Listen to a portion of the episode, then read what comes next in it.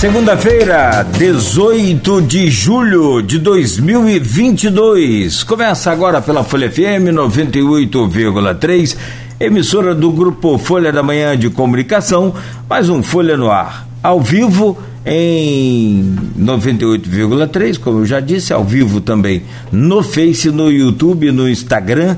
Daqui a pouco você pode acompanhar esse programa também, ouvir esse programa na melhor hora do dia, com o podcast da entrevista de hoje. E ainda logo mais a reprise na íntegra do programa de hoje, na Plena TV, também do grupo Folha da Manhã. Sejam todos bem-vindos, são sete horas e cinco minutos, uma ótima semana a todos.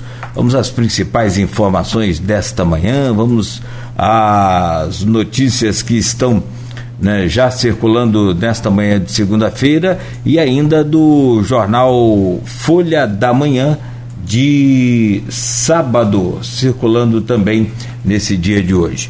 O Instituto Nacional de Meteorologia prevê para Campos tempo bom, céu claro, poucas nuvens. Agora pela, pela manhã a visibilidade é muito muito muito baixa, muito pouca. Então fique atento aí você que vai pegar a estrada, principalmente né, as BRs aqui da, da região que cortam aqui o nosso município.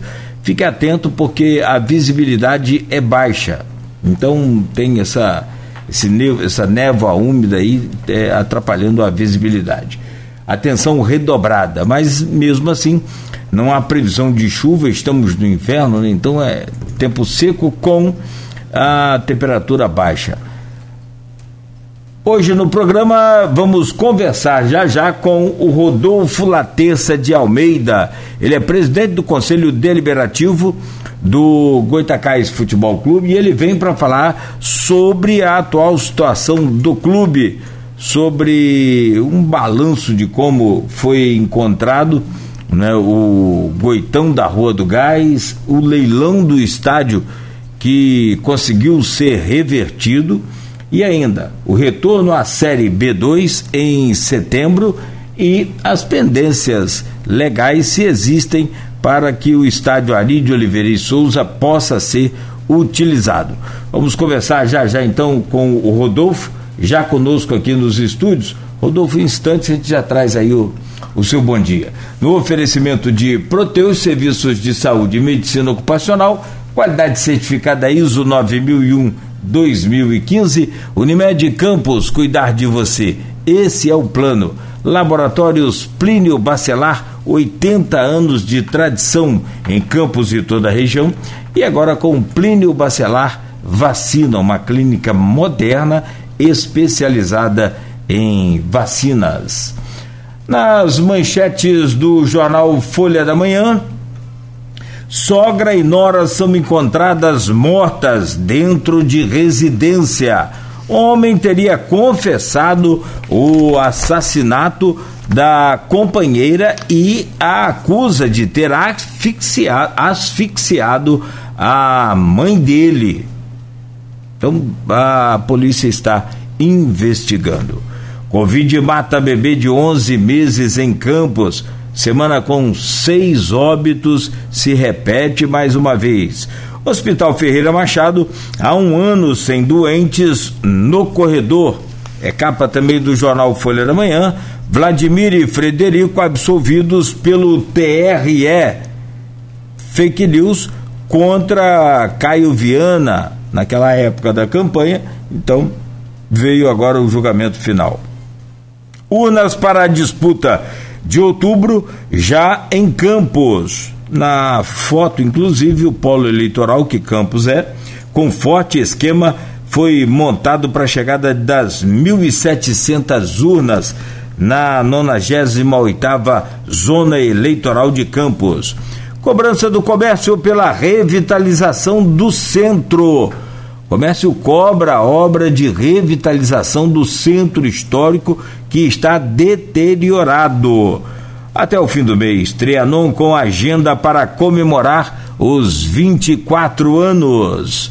Na Folha, morre Luiz Carlos França, ex-diretor da Folha. Na página 4, o artigo é do Aloísio Abreu Barbosa. Costura pode levar garotinho a disputar a Alerge. É a nova etapa aí dessa novela entre a possibilidade de ser candidato ou não a governador do estado do Rio de Janeiro com a, o julgamento da ação na da Chequinho e agora né, a Folha vem trazendo aí antecipando mais uma vez a possibilidade de garotinho ser candidato à Alerja, deputado estadual. E aí muda também todo o tabuleiro no que diz respeito a outros pré-candidatos também à Alerj, que estão no grupo hoje e que, com o atual cenário, tem muita dificuldade para conseguir é, a eleição, devido à, à legenda do partido. Caso o garotinho venha, um número maior de, de votos, então pode facilitar essa chegada aí, pode puxar esses, esses pré-candidatos. No portal folha1.com.br, princípio de incêndio atinge sala da Secretaria de Educação de Campos. Bombeiros foram acionados por volta das 6 horas e conseguiram controlar o fogo. Carro capota na 28 de março com o presidente Kennedy em Campos. Acidente aconteceu no início da manhã deste domingo. Ninguém ficou ferido. Lívia Correia divide palco com Cláudia Leite em Expoagro de Cardoso Moreira. Moradores reclamam da perturbação do sossego com o som alto da Boate Lux. Um dos proprietários, eh, no entanto, afirma que o isolamento acústico foi reforçado para eventos. IML espera resultado de exame para confirmar a versão da mãe asfixiada. E ainda, confusão encaminhada envolve partidários de Freixo e Rodrigo Amorim. Mega Sena do sábado com 3 milhões de reais é nova essa Mega Sena, né? E o ENF está entre as 100 melhores universidades da América Latina. Essas são algumas das manchetes que você confere aí no portal folha1.com.br e também do jornal Folha da Manhã. O programa de hoje, é, aliás, a gente colocava na chamada lá no, no grupo de WhatsApp deste programa aí, do blog Opiniões, que é do Aloysio Abreu Barbosa Vamos falar hoje sobre uma das maiores paixões do, do, dos campistas, que é o azulão da, da Rua do Gás, o azulão do povo, que é o Goitacás Futebol Clube.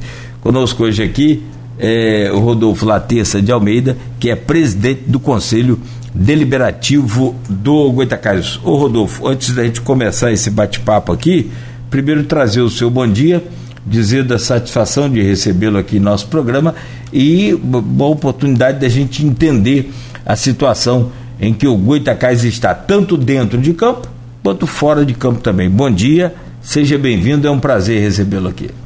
Satisfação é toda minha, senhor Cláudio. Bom dia ao senhor, bom dia a todos os ouvintes da, da emissora e de, das retransmissões através das redes sociais.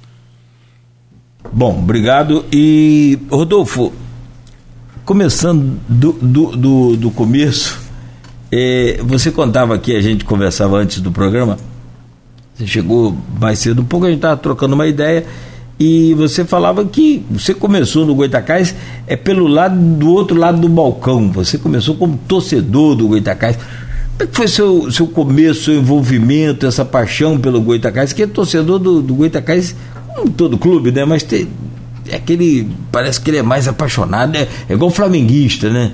É aquela coisa de, de não só apaixonado, como participar. Eu, eu cobri futebol durante muitos anos em Campos, mas eu cobri o americano e via. E aí, já naquela década de 90, já tinha. O, o já tinha caído para a Série B, então não havia confronto. Então não cheguei a pegar aquela fase bacana, boa, da década de 80 que a gente comentava aqui. Como é que foi esse envolvimento seu de torcedor do Goitacás? É, é, na verdade, eu sou nascido e criado em Campos, aqui no bairro Tamandaré, ali na rua Almirante Greenhouse, é a última rua do bairro, sentido Pelinca, no final ali.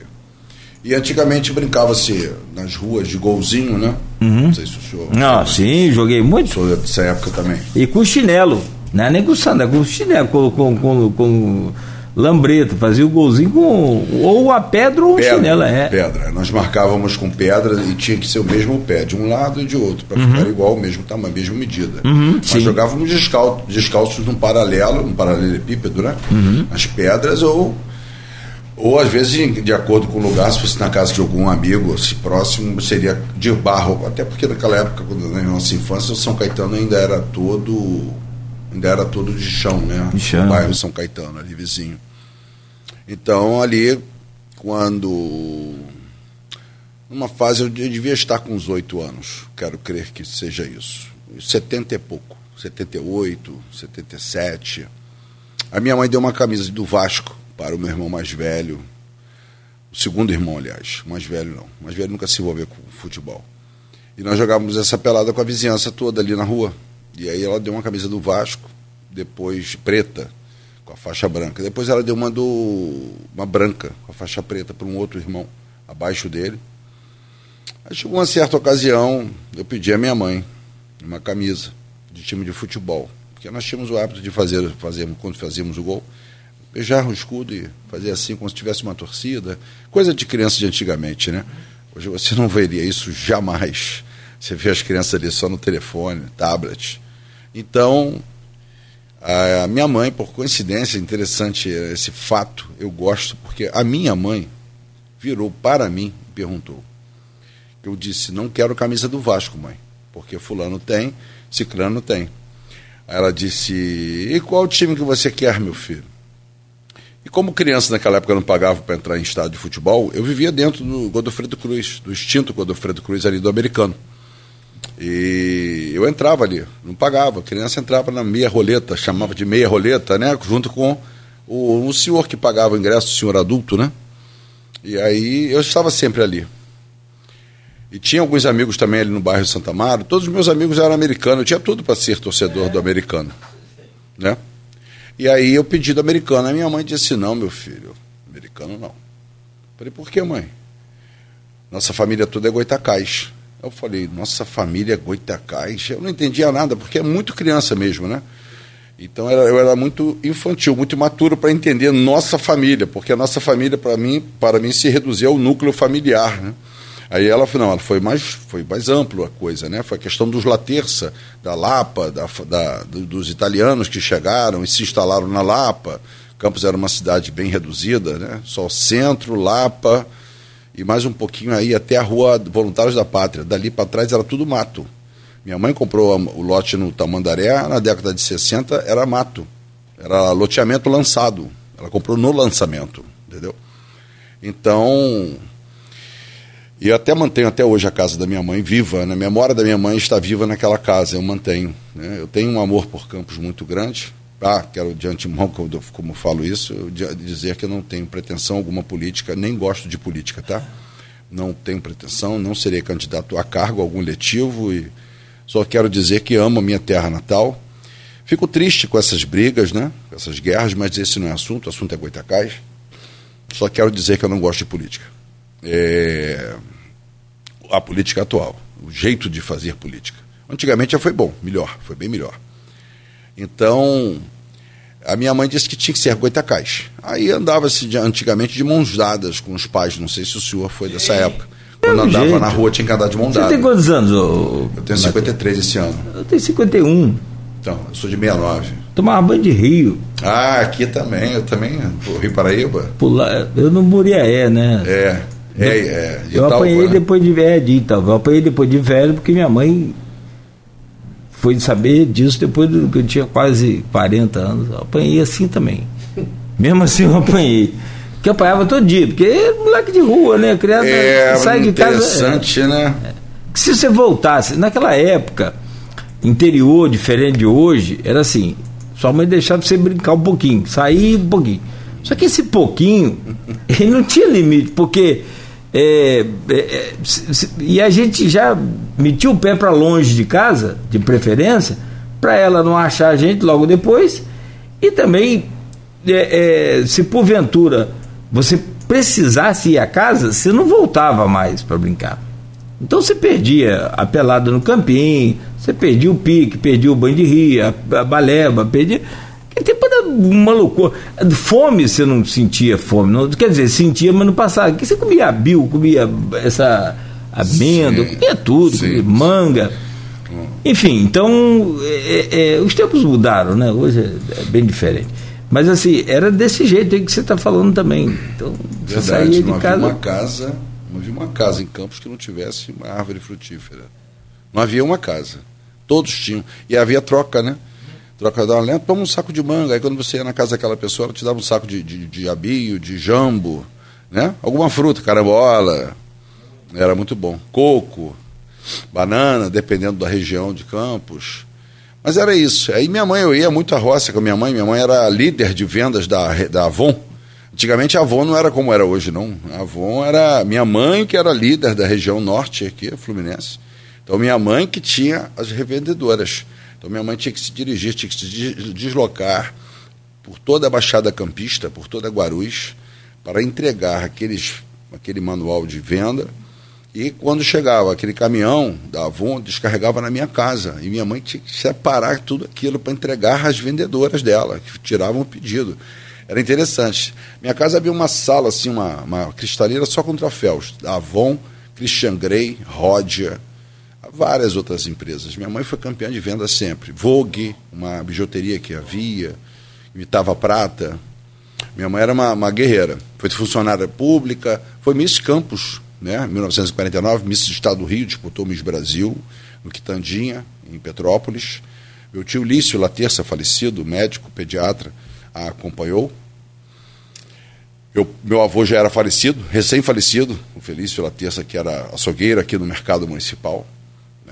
Pai também do tio Geraldo, que já é falecido, que era irmão da minha mãe. Era Lício, Geraldo e Cora. Hoje estaria minha mãe com 92, tio Geraldo com 94 e tio Lício faria 96 em dezembro. Tio Lício era um cara tranquilão, cabelo branco, não sei se o senhor conheceu. Trabalhou 30 anos no Sandu de Barcelos, às terças-feiras. Plantão com o doutor Abram Vendrovnik. Era um irmão dele. Era um irmão espiritual dele. Trabalharam 30 anos juntos. Os dois que davam conta lá do Sandu de Barcelos. Eles eram bem conhecidos lá. É, tinha uma intuição, eles tinham. O médico de antigamente tinha uma intuição, né? Não era como o de hoje. Talvez mais, mais técnico, né? É, meu tio falava, meu filho, eu me formei para ser médico. Na minha época, médico fazia tudo. É. Eu fiz cirurgia no Souza Guerra para retirada de projétil, de arma de fogo. Eu tive que abrir várias etapas da pele para fazer costurar a parte do corpo dos, de um esfaqueado. Médico era tudo.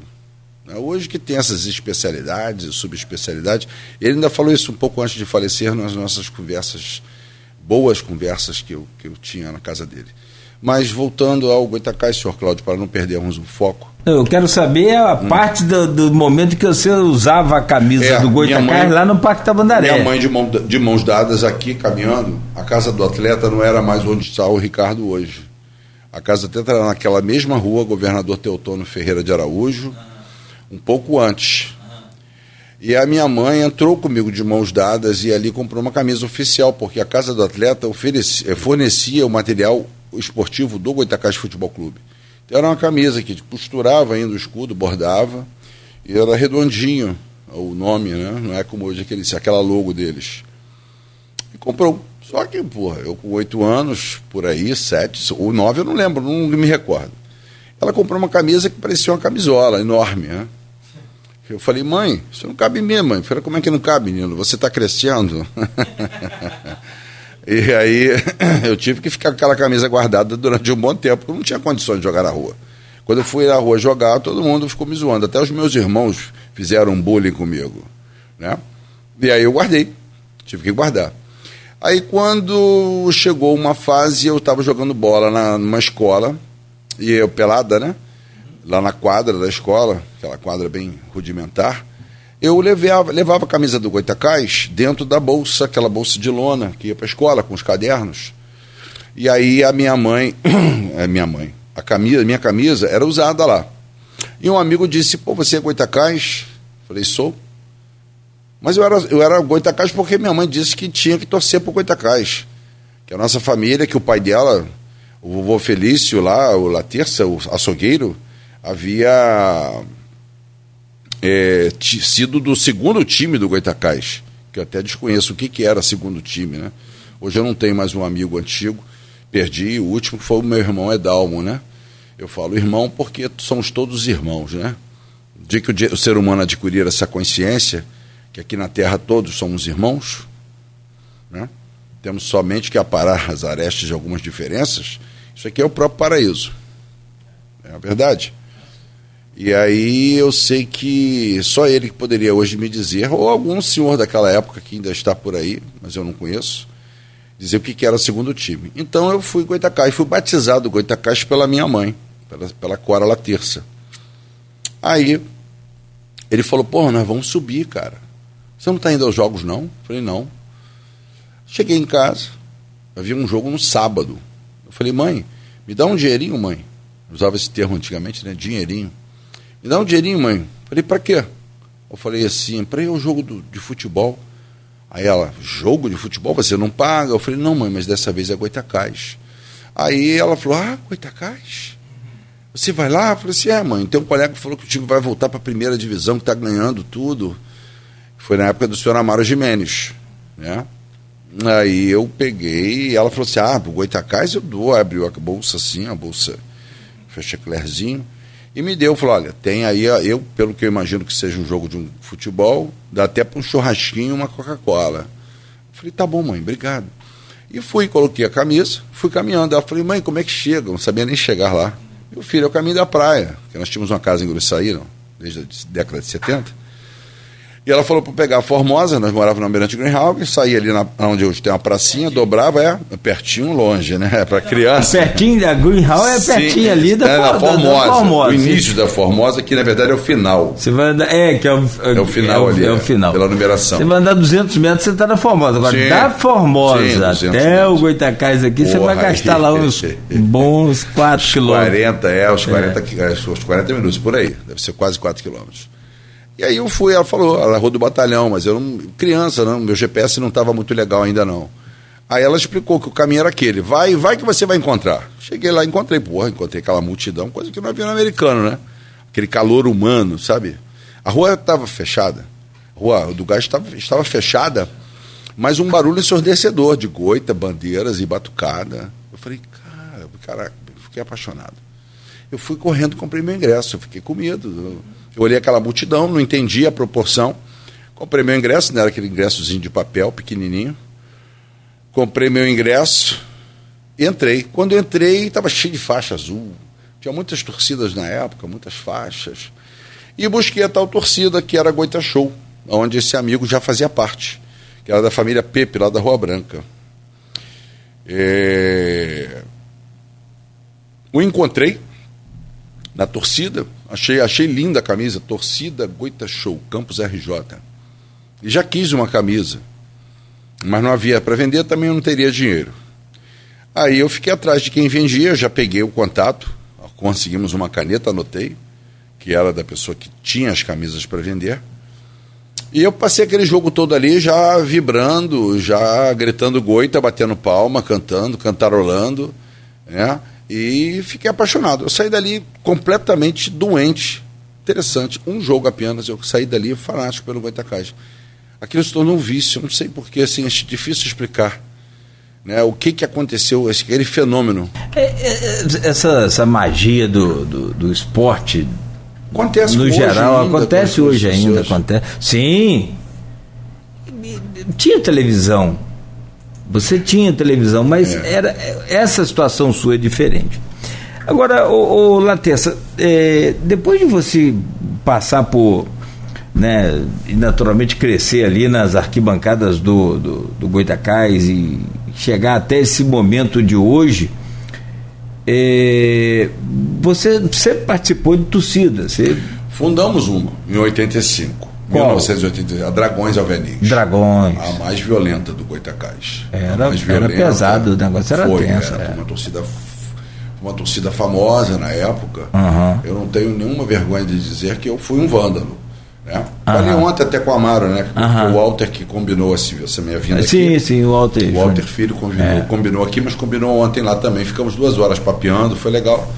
E, porra, eu tava com. Quando fundamos a Dragões, eu tava com 15 anos pra, para 16. Então eu estava com aquela explosão de testosterona, né? Sim, sim. Com a idade.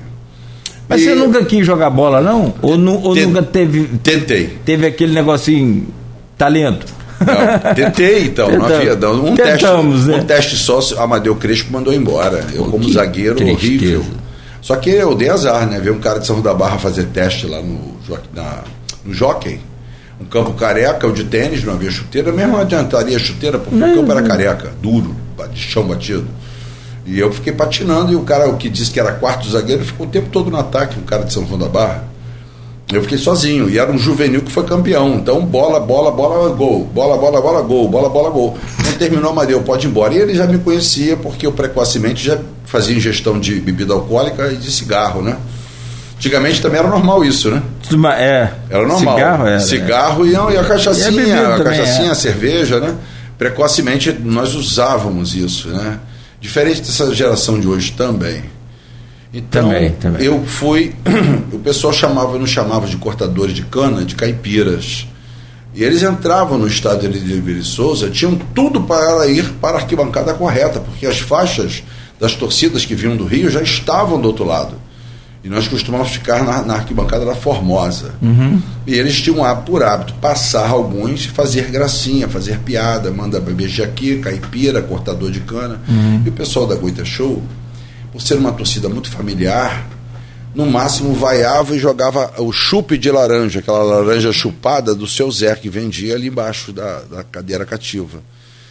E eu achava aquilo um absurdo, porque nós frequentávamos o Maracanã, no Rio, eu e os meus irmãos, porque nós tínhamos apartamentos lá em, na Álvaro de Azevedo, ali em Caraí. E tínhamos também, sempre estava alugado, porque minha mãe fez UF em Niterói, fez direito em Niterói. Então, minha mãe é uma pessoa visionária, já pensando no futuro. Assim que ela arrumou a quantia, ela comprou apartamento. Assim que ela roubou outra quantia, ela comprou outro apartamento. Nós tínhamos dois apartamentos no mesmo prédio. Então, nós frequentávamos lá também. Nós passeávamos lá. Bons tempos aqueles, né? Que os pais eram trabalhadores, não ricos, trabalhadores. Tínhamos casa em Gruçaí, tivemos casa em Raposo, passava por Italva. Sempre comíamos um quibe no caminho ali, sim, na parada, tinha uma parada Senão tradicional não passou de quibe. É verdade. É. Depois Cimento Paraíso pertencia a Campos ainda. Na, é, naquela época. Tava, pertencia a Campos naquela época. Itava Até Cimento em, Paraíso. Itava emancipou em 86. Então. Até São Pedro do Paraíso. Paraíso, é mais, cimento. Não, cimento, mas é, até São Pedro do Paraíso pertencia a Campos ainda. Aí eu já não sei onde fica. É mais São adiante Pedro. um pouco, é. Depois eu sei, quando eu via Leite Glória já era Itaperuna. Tinha uma Leite Glória, tinha uma, sim, sim, sim. Tinha uma coisa ali. Aí Itaperuna passávamos, seguíamos, passávamos por Laje do Moriaé, patrocínio do Moriaé, aí dobravam naquele trevo para Raposo, Raposo, e se seguisse iria entrar em Minas, lá de Moriaé.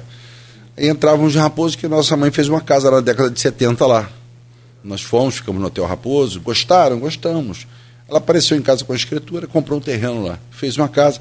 Nós que batemos os tijolos, interessante, ela comprou tijolo de campos, e nós participamos disso aí. Tomava, tomávamos banho de poço, de água de poço batido.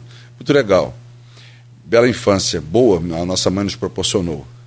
Aí eu sei que nessa história de torcida organizada, eu passei aí o, o senhor Aires Pepe, tá, está vivo, pai da família Pepe toda, do Beto, do, do Silvio, do Sérgio, e são tantos irmãos. Paulo acho que faleceu, o Pepe que faleceu, que chamavam de Pepe um barbudo, eu sei que eram vários irmãos. O seu Aires dizia que eu era problemático, já aos 15 anos.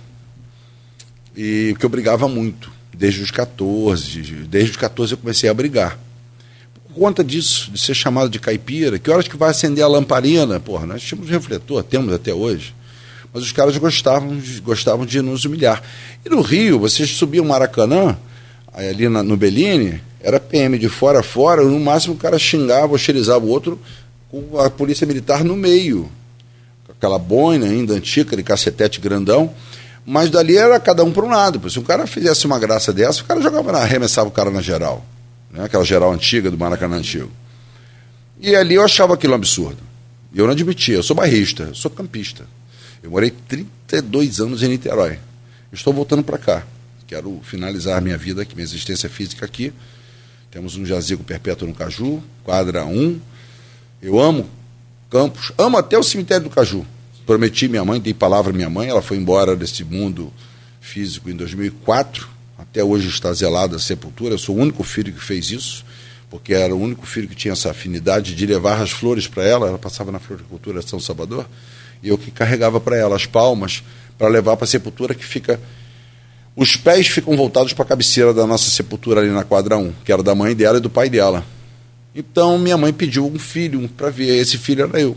Eu mantenho, fiz até um ossário que não havia outro dia, um tempo atrás, alguns anos, três anos atrás, 16 anos do falecimento dela. Fiz o ossário e tal, recolhi, enfim. Estou cumprindo palavra, porque mesmo após a morte você tem que cumprir palavra, porque a consciência dela está em outro plano, né?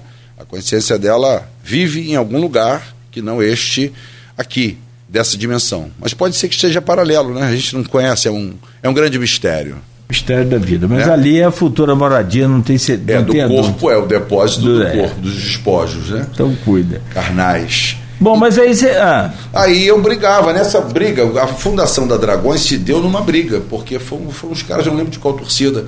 Eu rasguei algumas camisas, assim, briguei, comecei a brigar. Só que eu briguei sozinho com um montão. Aí desceram alguns amigos em meu socorro. Quando desceram, um deles que desceu foi o Reinaldo Ribeiro Filho, o atual presidente do conselho diretor. Reinaldo que trabalhava na Fiat.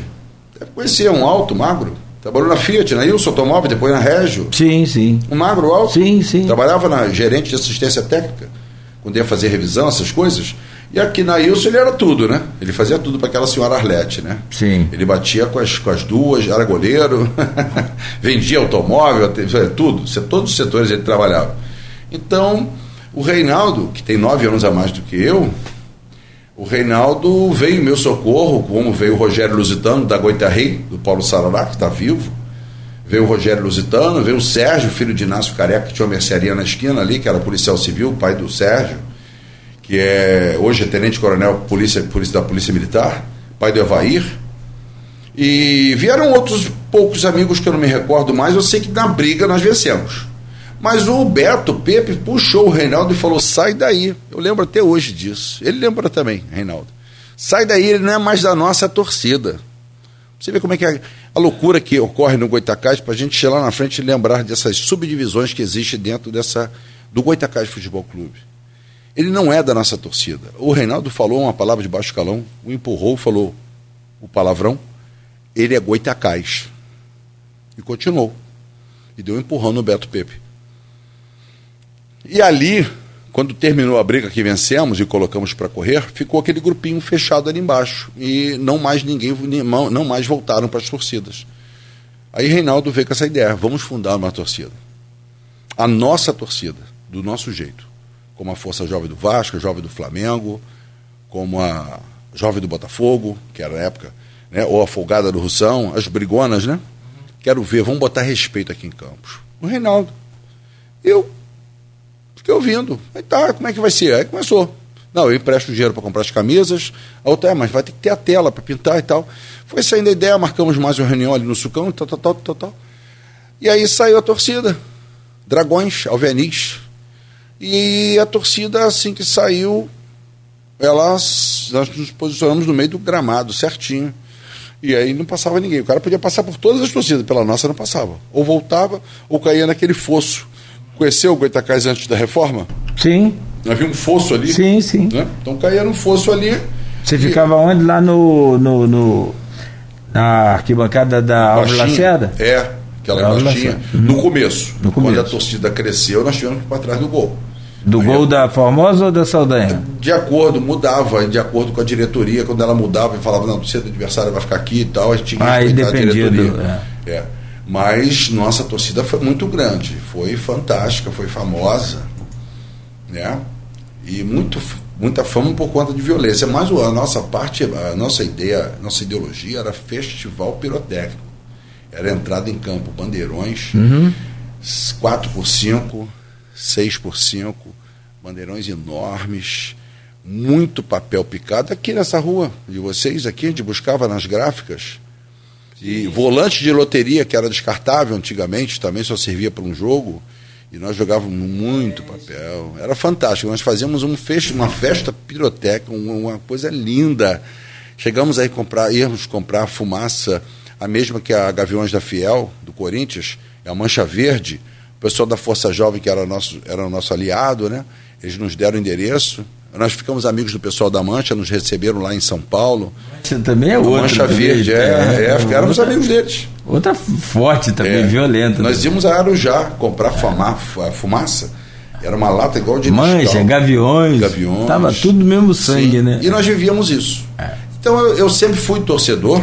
Agora, eu, a sou. É, ah. Claro. A pergunta é: da, das brigas das arquibancadas para as brigas dos bastidores administrativos do Goitacás. Como é que está a situação do Goitacás hoje? Em 17 de, de, Foi ano passado, acho que foi 17. Deixa eu recorrer aqui a matéria do Berriel na, no portal Folha 1. Ele tem a data precisa aqui e vai para a gente não, não falar a data errada. É, do você ter ideia, o leilão do, do, do estádio Ari de Oliveira e Souza está cancelado. Isso ele anunciou em 2022, 26 de fevereiro de 2022. Vamos fazer uma cronologia para entender eh, essa chegada sua uh, ao Conselho Deliberativo. E aí ele vem aqui ó, na, na matéria e põe que o Arizão foi determinado em agosto de 2021 pelo juiz eh, Cláudio Vitor de Castro Freitas, da Quarta Vara do Trabalho de Campos, em razão de um processo trabalhista movido por Sérgio Henriques de Souza de Oliveira, ex-treinador de goleiros do Goitacás. A totalização do processo é de 27 mil do, do, do ex-funcionário. R$ 27.786,93. O Arizão avaliado em 26 milhões 77 mil reais. Isso foi em fevereiro, essa reversão. Você entrou em janeiro, me parece que 13 de janeiro de 2022. Com menos de um mês você conseguiu reverter essa situação? Como é que foi essa é, é, agora essa passagem sua como presidente do Conselho Deliberativo já encarando uma situação dessa. Você vê o estádio, não, não, não é mais aí do, só do seu clube de coração, do, do, do, do Brigão, lá das, das arquibancadas, mas é ver o estádio do seu clube né, é, sendo penhorado para pagar dívida. Como é que foi esse momento, essa reação e essa vitória? E, se, e se pagou o servidor também, o funcionário? Sim, estamos pagando. Sim, quando o senhor fala você, remete a uma resposta na primeira pessoa do singular, no eu. Não, não tem eu lá no Goitacás atualmente, na atual gestão. Nós trabalhamos na primeira pessoa do plural, nós. O que ocorre é o seguinte, senhor Cláudio, é, eu acho que o senhor realmente não, não sabe um, um pouco da história do Goitacás, da minha, da minha história política no Goitacás, né? A minha história política no Goitacás deu, deu-se, é, é, iniciou-se, né? deu-se o início no ano de 2007. Eu fui candidato à presidência do Goitacás. Trabalhando aqui no presídio Carlos Tinoco da Fonseca. E fui candidato. ainda havia a Vila do Curumim, ainda havia. É, eu estava, vim morar aqui em Campos, tentei morar né, com a família, e fui morar no Tamandaré. Cora faleceu em 2000, final de 2004. Os meus irmãos autorizaram que eu viesse morar aqui, porque furtaram a bomba e tentaram arrombar a porta. Estava com marcas de pé de cabra, sei lá, de algum objeto que tentou, né? Estava cheio de, de pedaços de madeira, estava assim, repleto de, de tentativas de, de arrombamento da porta. E os pertences da minha mãe lá estavam, né? Enfim, é, eu fui morar, vim morar aqui no Tamandaré, trouxe a minha filha mais velha, só tinha uma filha na época, eu tenho uma temporãzinha hoje. É... Aí eu ficava ali indo à praça, final de semana, comprar um jornal de vocês, da Folha da Manhã. Eu tinha um hábito de ler aos domingos, né? E comprar cigarro. Eu sou fumante ainda, só não bebo bebida alcoólica há 29 anos, graças a, a, ao Criador. Bebida alcoólica não, não faço ingestão, mas o cigarrinho eu ainda tenho o costume de, de fumar. E eu comprava cigarro também. Todo final de semana eu já comprava cigarro para a semana toda. Geralmente um pacote de cigarro. Lá com o rapaz da banca de jornal, ali da pracinha do Tamandaré. E passava com os amigos, que eu encontrava ali algumas pessoas assim, de boas de papo. E domingo de manhã cedo, e começava a brincadeira, o deboche, a galhofa com relação ao Goitacás. Eu odeio a brincadeira. Não tem nada contra o americano. Mas não brinca comigo. Eu já perdi vários amigos por causa disso. Tem um pessoal da minha época, que era colega de liceu, colega de escola, colega da, da faculdade, da Escola Técnica Federal, quando eu lá estudei. Chegava no dia de jogo, o cara se transformava. O cara era meu colega de bater papo, de jogar ping-pong no Grêmio lá da Escola Técnica Federal, ou colega de liceu, de jogar pelado, ou colega de colégio Bittencourt. Chegava no dia de jogo, o cara queria xingar minha mãe, me xingar, fazer gesto obsceno para mim. Que teatro é esse? Aí no dia seguinte volta normal? Não, aí as amizades todas acabaram, porque eu, poxa, pelo amor de Deus, você, só porque você está com a camisa do americano, você quer me xingar, quer fazer gesto obsceno para mim? É? Aí eu não. Aí acabava e terminava tudo em briga sempre, né? Com o americano sempre terminou em briga, né? Sempre foi interessante. E brigas boas. Nunca perdemos. Que eu me recorde, não. Então. é, nós, nós só terminávamos a briga quando a polícia militar chegava distribuindo cacetete para tudo quanto é lado, sim, aí não tinha sim. como, né? É. Brigar contra o Estado não pode, né? Está errado. Aí sim, impõe respeito, tudo bem. Mas até a polícia militar chegar. Entendeu? Mas era gostoso. Eu hoje não estou até debochando, eu estou falando porque é saudade, né? Eu viveria tudo de novo tudo de novo. Até porque naquela época não se matava, né? Torcida organizada, ninguém matava ninguém, era na mão mesmo, era trocação, né? Era briga de rua, né? Então, eu, ouvindo os comentários, na época o presidente era o Voltair de Almeida, e eu não gostei. Fui à agenda da minha mãe, antiga, muito antiga, da década de 80, uma marronzinha, achei o telefone de José Rocha. Porque por eu ter sido líder de uma torcida organizada, da Dragões durante três anos e meio, que foi o período que o Goitacás desceu, né? Foi final de 85 até 88. Desceu 88 e eu também desci. Fui morar em Niterói, os meus irmãos mais velhos. Aí fomos todos, né? Para Niterói. E lá fiz a minha vida. Então, o que que ocorre? Eu achei o telefone de José Rocha, era o mesmo telefone residencial, acrescido do 27, né? Porque era, ainda tava, estava 22, é. E aí liguei para o Josélio, ele, quem é que está falando? Eu falei, Deus é Rodolfo. Rodolfo, filho de Dona Cora, da, da torcida. Rodolfo, meu filho. Aí apareci lá na casa dele. Ele morava ainda na rua Saldanha Marinha. Aí fui lá na casa dele. Conversamos muito. Ele me falou da situação política do clube. E teve uma reunião do conselho, numa Assembleia Geral, eu não me recordo mais, que era para tentar tirar o senhor Valtair de Almeida. Não me recordo direito mais. Eu sei que eu comecei a participar do processo político ali. E quando nós caminhamos juntos, eu comecei a caminhar com o Josélio para fazer volume e fazer oposição ao senhor Valtair de Almeida. Pessoa, inclusive, em quem eu votei. O candidato que eu votei num voto livre. Eu votei no senhor Valtair de Almeida contra o D'Artagnan Fernandes, que vinha para a reeleição. E eu me arrependi, porque as coisas que me falaram, e não foi só o Josélio, foi mais de uma pessoa, não eram agradáveis. Né? Pode, pode ser que tenha sido mentira, pode ter que ser que tenha sido assim, um pouco de verdade com, com aumento, mas eu sei que eu me opus também passei a ser um opositor do senhor Voltaí. Mas quando chegou ali na rua Riachuelo, no bar ali do, do, do, irmão do Sidney, do Sidney, não sei de que, se é de um, se é de outro, se é dos dois, do senhor César, quando cheguei lá, o Sidney olhou, Rodolfo, você, eu falei, pô, Sidney, abracei o Sidney, reconheci, torcedor fanático do Goitacás, mas ele disse para mim na conversa que o Zandinho não era Goitacás como você. Aquilo foi um recado. Eu olhei e falei, não. Porque se eu te conheço, mas eu não conheço esse teu irmão Zandinho. Aí ele disse, Rodolfo, ele não aguenta caixa como você. Não? Não. Aí eu procurei saber quem era Zandim. Aí eu busquei uma informação aqui, ali, acolá, e comecei a receber apoio do nada. Eu, eu pô, os caras, mesma época da torcida, vai! Eu ia de frente para brigar.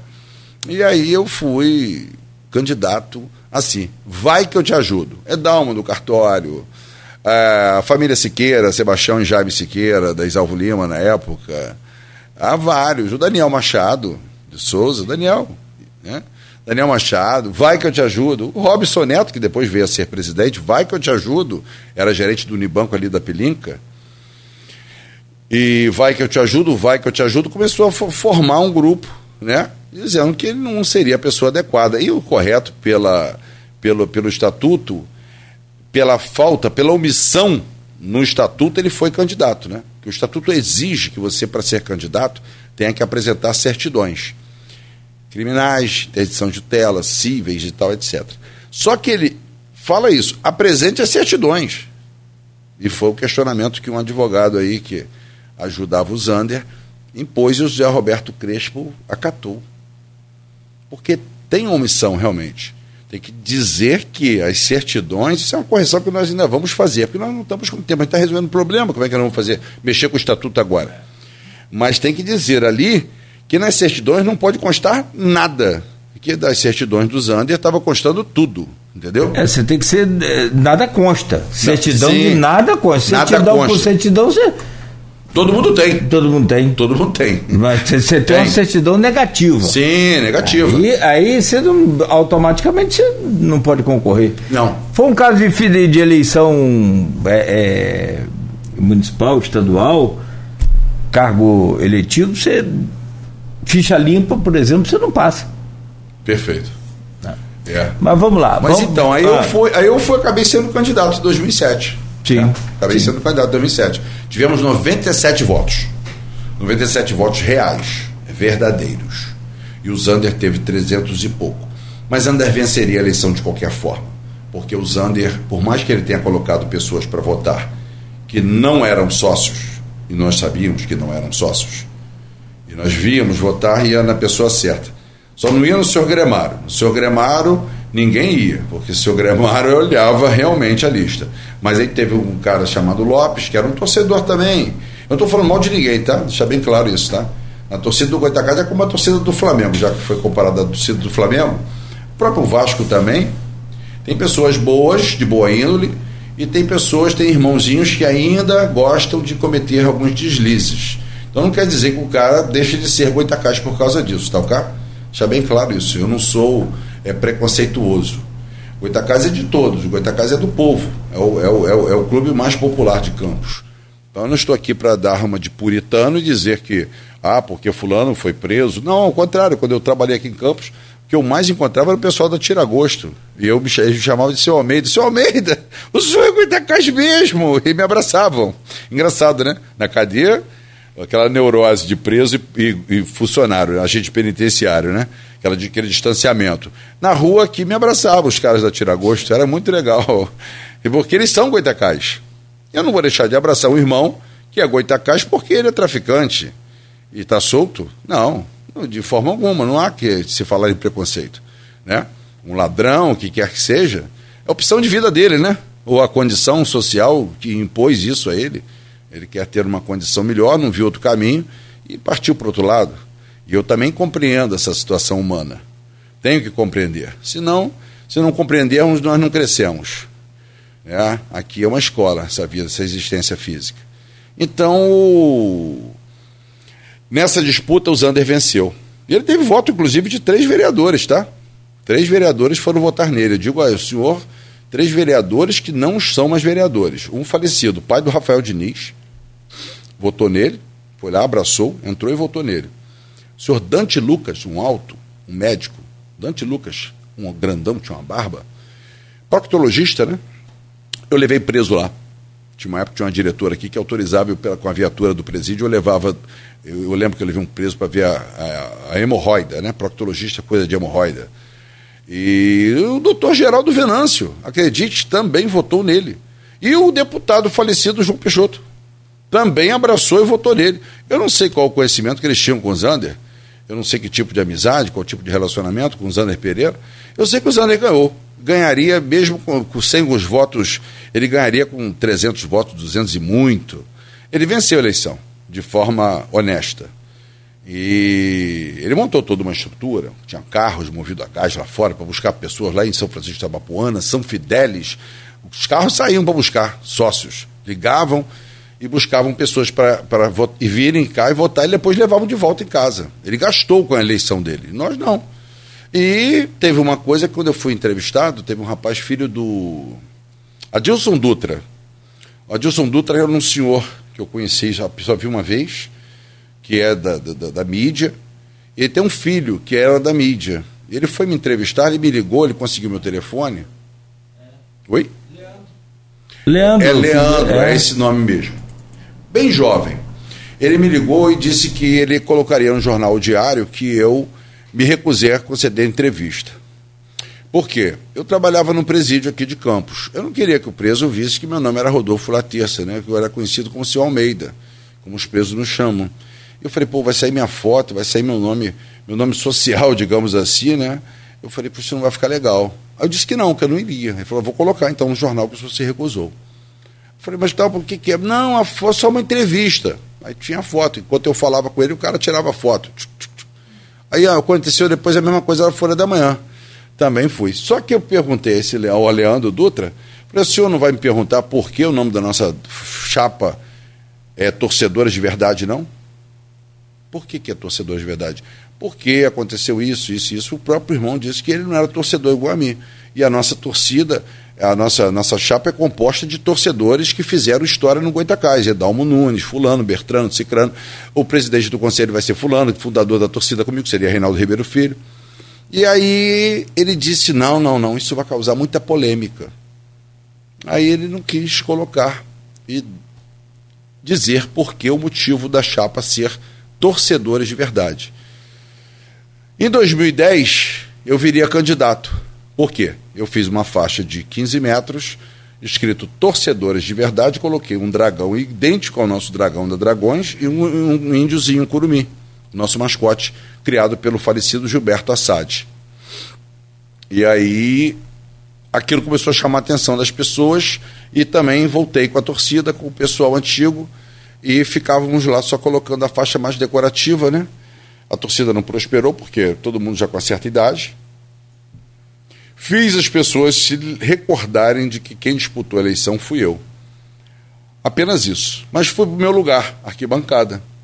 Eu sou torcedor de arquibancada, eu não sou torcedor de cadeira cativa, né, de tribuna, nada disso. Eu sou torcedor de, de, de miolo, de arquibancada. Eu gosto de barulho, eu gosto de Gosto de incentivar. Talvez hoje não dê mais para fazer isso, até porque a saúde não permite mais. Mas eu sei que as pessoas, ao longo do caminho ali, daquele, daquele mandato do Zander, todas me prometeram votos. Falaram, Rodolfo, tem que ser você, tem que ser você, tem que ser você.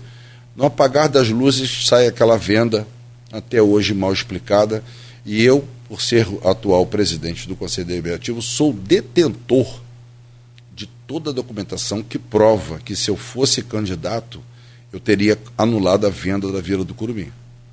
Por fraude. Houve, ocorreu uma fraude. Eu tenho os documentos. Eu tenho um colhimento de assinaturas com, que foi colhida em casa. Ariel Valdo Arias Filho está vivo e é homem para isso, para justificar é, e dizer isso, e, confirmar, aliás, justificar não, confirmar e falar que assinou isso na na varanda da sua casa no Jardim Carioca. Márcio Danilo é homem para isso, está vivo, que assinou na portaria do prédio. E tem mais alguns que confirmariam. E foi assinado em branco e depois foi datado com data de 2008 e está no verso de uma página de uma reunião, de um acolhimento de assinatura de 2010 e as anteriores também de 2010 e 2009. E foi usada por uma reunião do conselho que não ocorreu. Então, se isso fosse levado ju, em, ju, em, juízo a prova material, a, a, o colhimento de assinatura, e essas pessoas com, a, fizesse a oitiva dessas pessoas e falassem, os senhores foram, quer ver o outro médico, é, Glória, pai do, do torcedor, do jovem Gabriel Glória, é José Ramos Glória, médico. Ele também assinou no Tamandaré, na casa, na varanda da casa dele. Eles não compareceram a essa reunião para aquele desfazimento da Vila do Curumim. Aquela reunião não ocorreu. E quem presidiu o conselho foi Joedson Pereira, era Joedson Pereira Cruz, se não me engano. Então aquela reunião não ocorreu, o senhor Joedson fez aquela ata, levou a registro, e aquela ata que fez com que vendessem a Vila do Curumim. Tá? Porque, na verdade, nunca entrou aquele dinheiro no caixa do clube. Nunca. Nunca entrou. Não tem esse dinheiro dentro entrando no clube. Não tem esse dinheiro em estatuto, não tem esse dinheiro em, em na parte fiscal, não tem esse, esse dinheiro não passa pelo clube. Esse dinheiro que está lá na certidão vintenária, na certidão vintenária de 11 reais daquela área, que somente, somente uma metade dela hoje, senhor Cláudio, está sendo comercializada por 12 milhões e pouco. Quanto foi? Eu, eu preciso fazer um intervalo, o. É, são 8 horas, 1 minuto.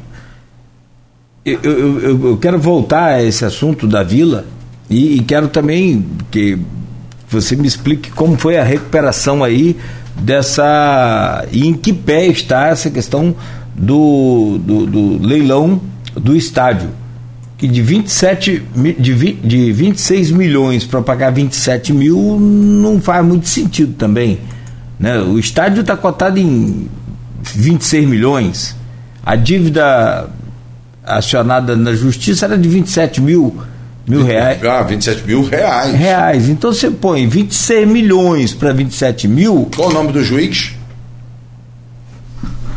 Vê, vê aqui na Vitor. matéria falo corretamente aqui na, na matéria, é,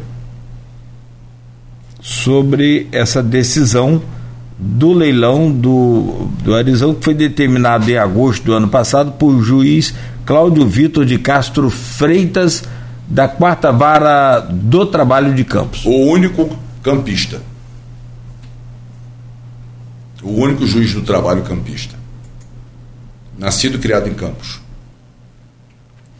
Então a gente fala sobre isso e eu quero saber o valor da Vila do Curumim. E por que, que ele não entrou? Por que não? Se ele não entrou, tem, sabe aonde foi parar essa grana? Daqui a pouco no próximo bloco Sim, você me responde? Perfeito, vamos dar Por favor.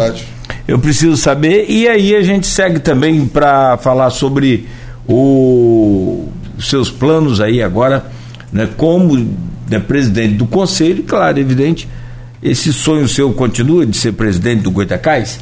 São 8 horas 2 minutos em Campos. A gente volta em instantes conversando aqui nesta manhã de hoje com o presidente do Conselho Deliberativo do Goitacás, o nosso querido Rodolfo Latessa de Almeida.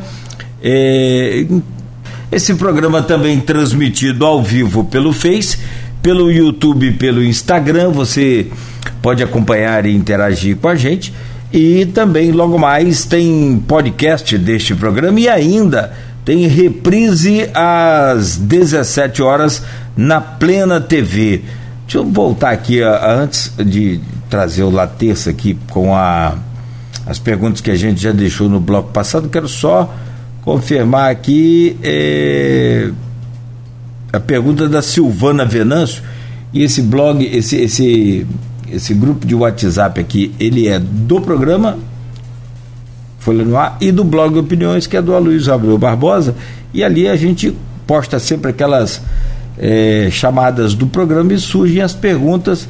Depois eu vou te passar a pergunta da Silvana Venâncio, que é jornalista, ela mora em Bom Jesus, tem aqui pergunta dela no grupo. Mas, Latessa, é, renovando aqui, dá o prazer de te receber aqui nesse programa de hoje e sempre bom falar do, Goitacás, essa, essa paixão do, do campista, né? É o, né, o mais popular, não tenha dúvida disso. E como tudo em Campos, né, dividido pelo Rio, também tem, tem o opositor, que é o americano. Tem a outra paixão também, que é o americano. Nada contra. Nada, nada contra, né? Ele é perfeito. Bom, mas é, você vê, né, rapaz? Um, um, moleque lá do Parque Tamandaré. yeah. Mas é, é, é, engraçado, né? Tem gente que mora nos fundos do, do, do, do Goitacás ali é torcedor do americano. Tem também. Tem também.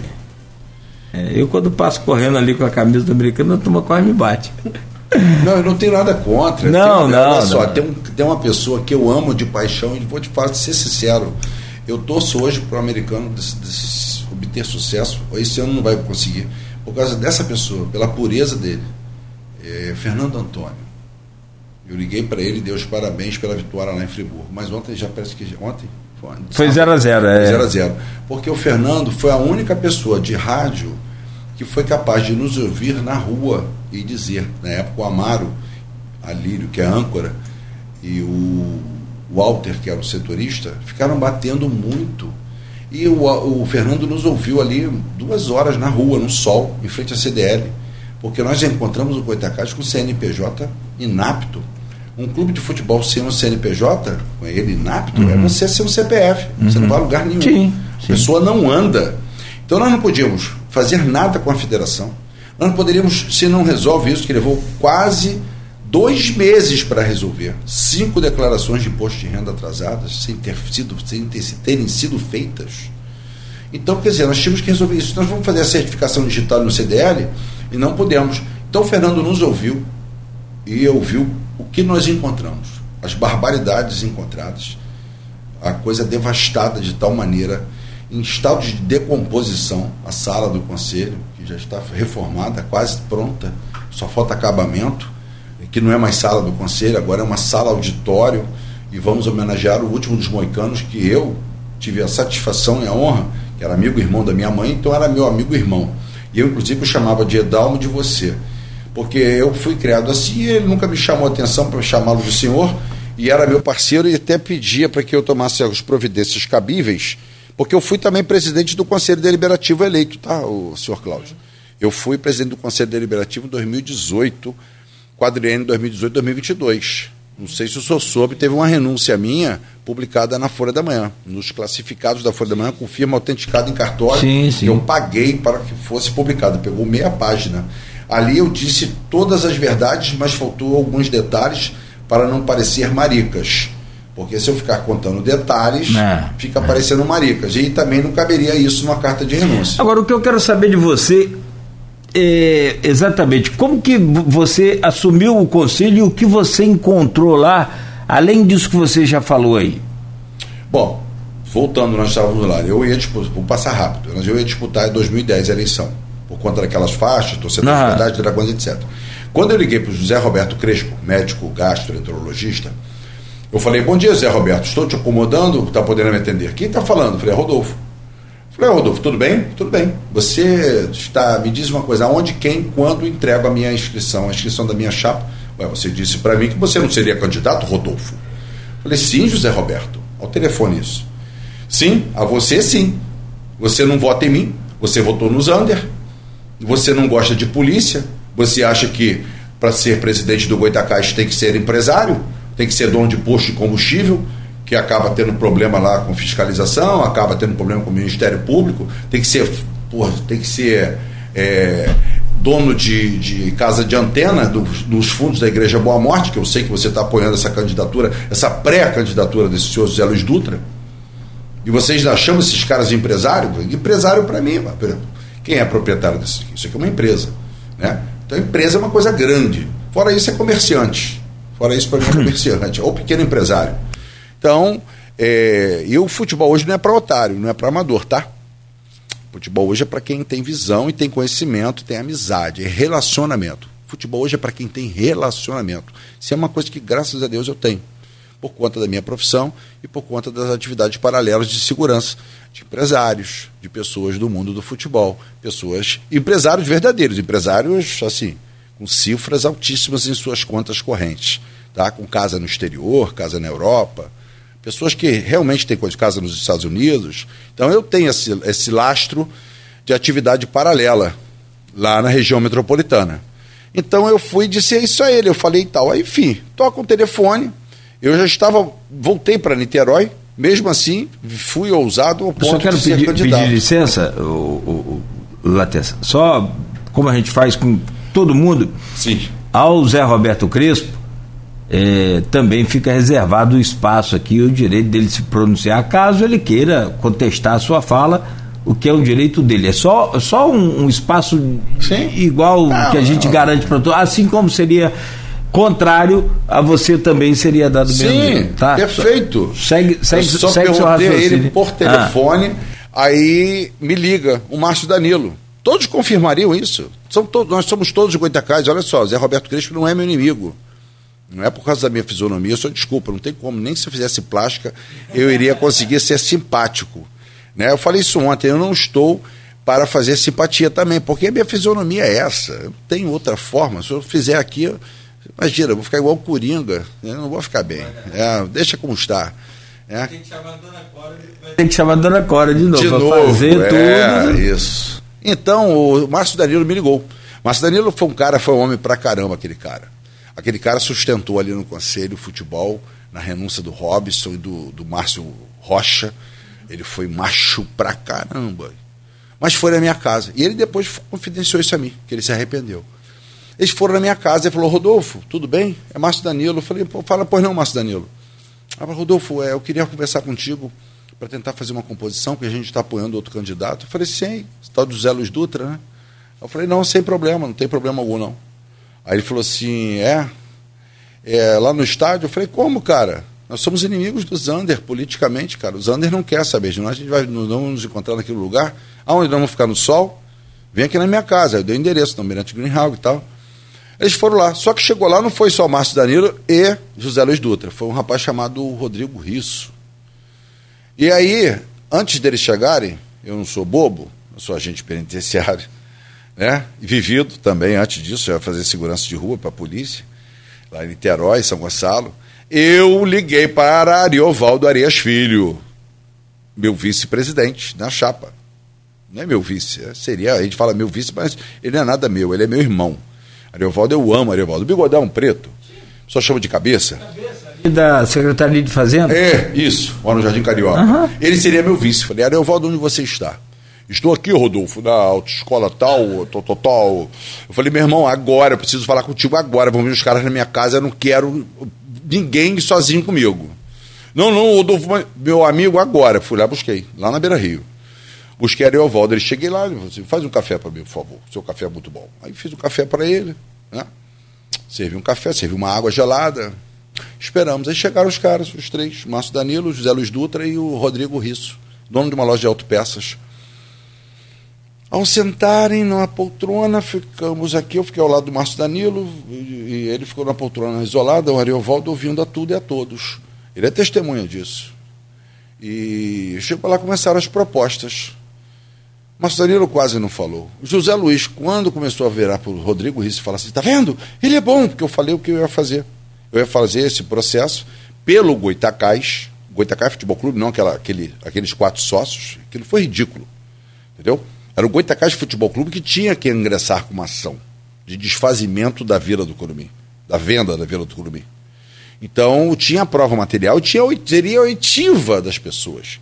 E haveria, caso o senhor Joedson quisesse, e não dissesse outra história, iria ocorrer a cariação das pessoas, inclusive o próprio José Luiz Dutra. Eu disse isso para ele, o senhor assinou também, José, José Luiz Dutra. O senhor assinou onde? Eu assinei em casa. Aí teve uma hora que ele falou, tá vendo? Ele é bom. Aí o Rodrigo Risso falou, fica quieto, Zé Luiz, senta aí, fica quieto. Aí o Valdo ouviu isso. Fica registrado aí, considerando todos os nomes citados, que ficam aqui para dizer se foram verdade ou não, mas também que convide o senhor Ariovaldo Arias Filho para dizer que se foi verdade ou não. E o próprio Márcio Danilo, tá? Cara sujeito homem legal, vai dizer que isso aconteceu. Fica quieto, Zé Luiz, senta aí e fica quieto. Aí eu virei para o senhor Rodrigo Risso, já vi que é o senhor quem manda.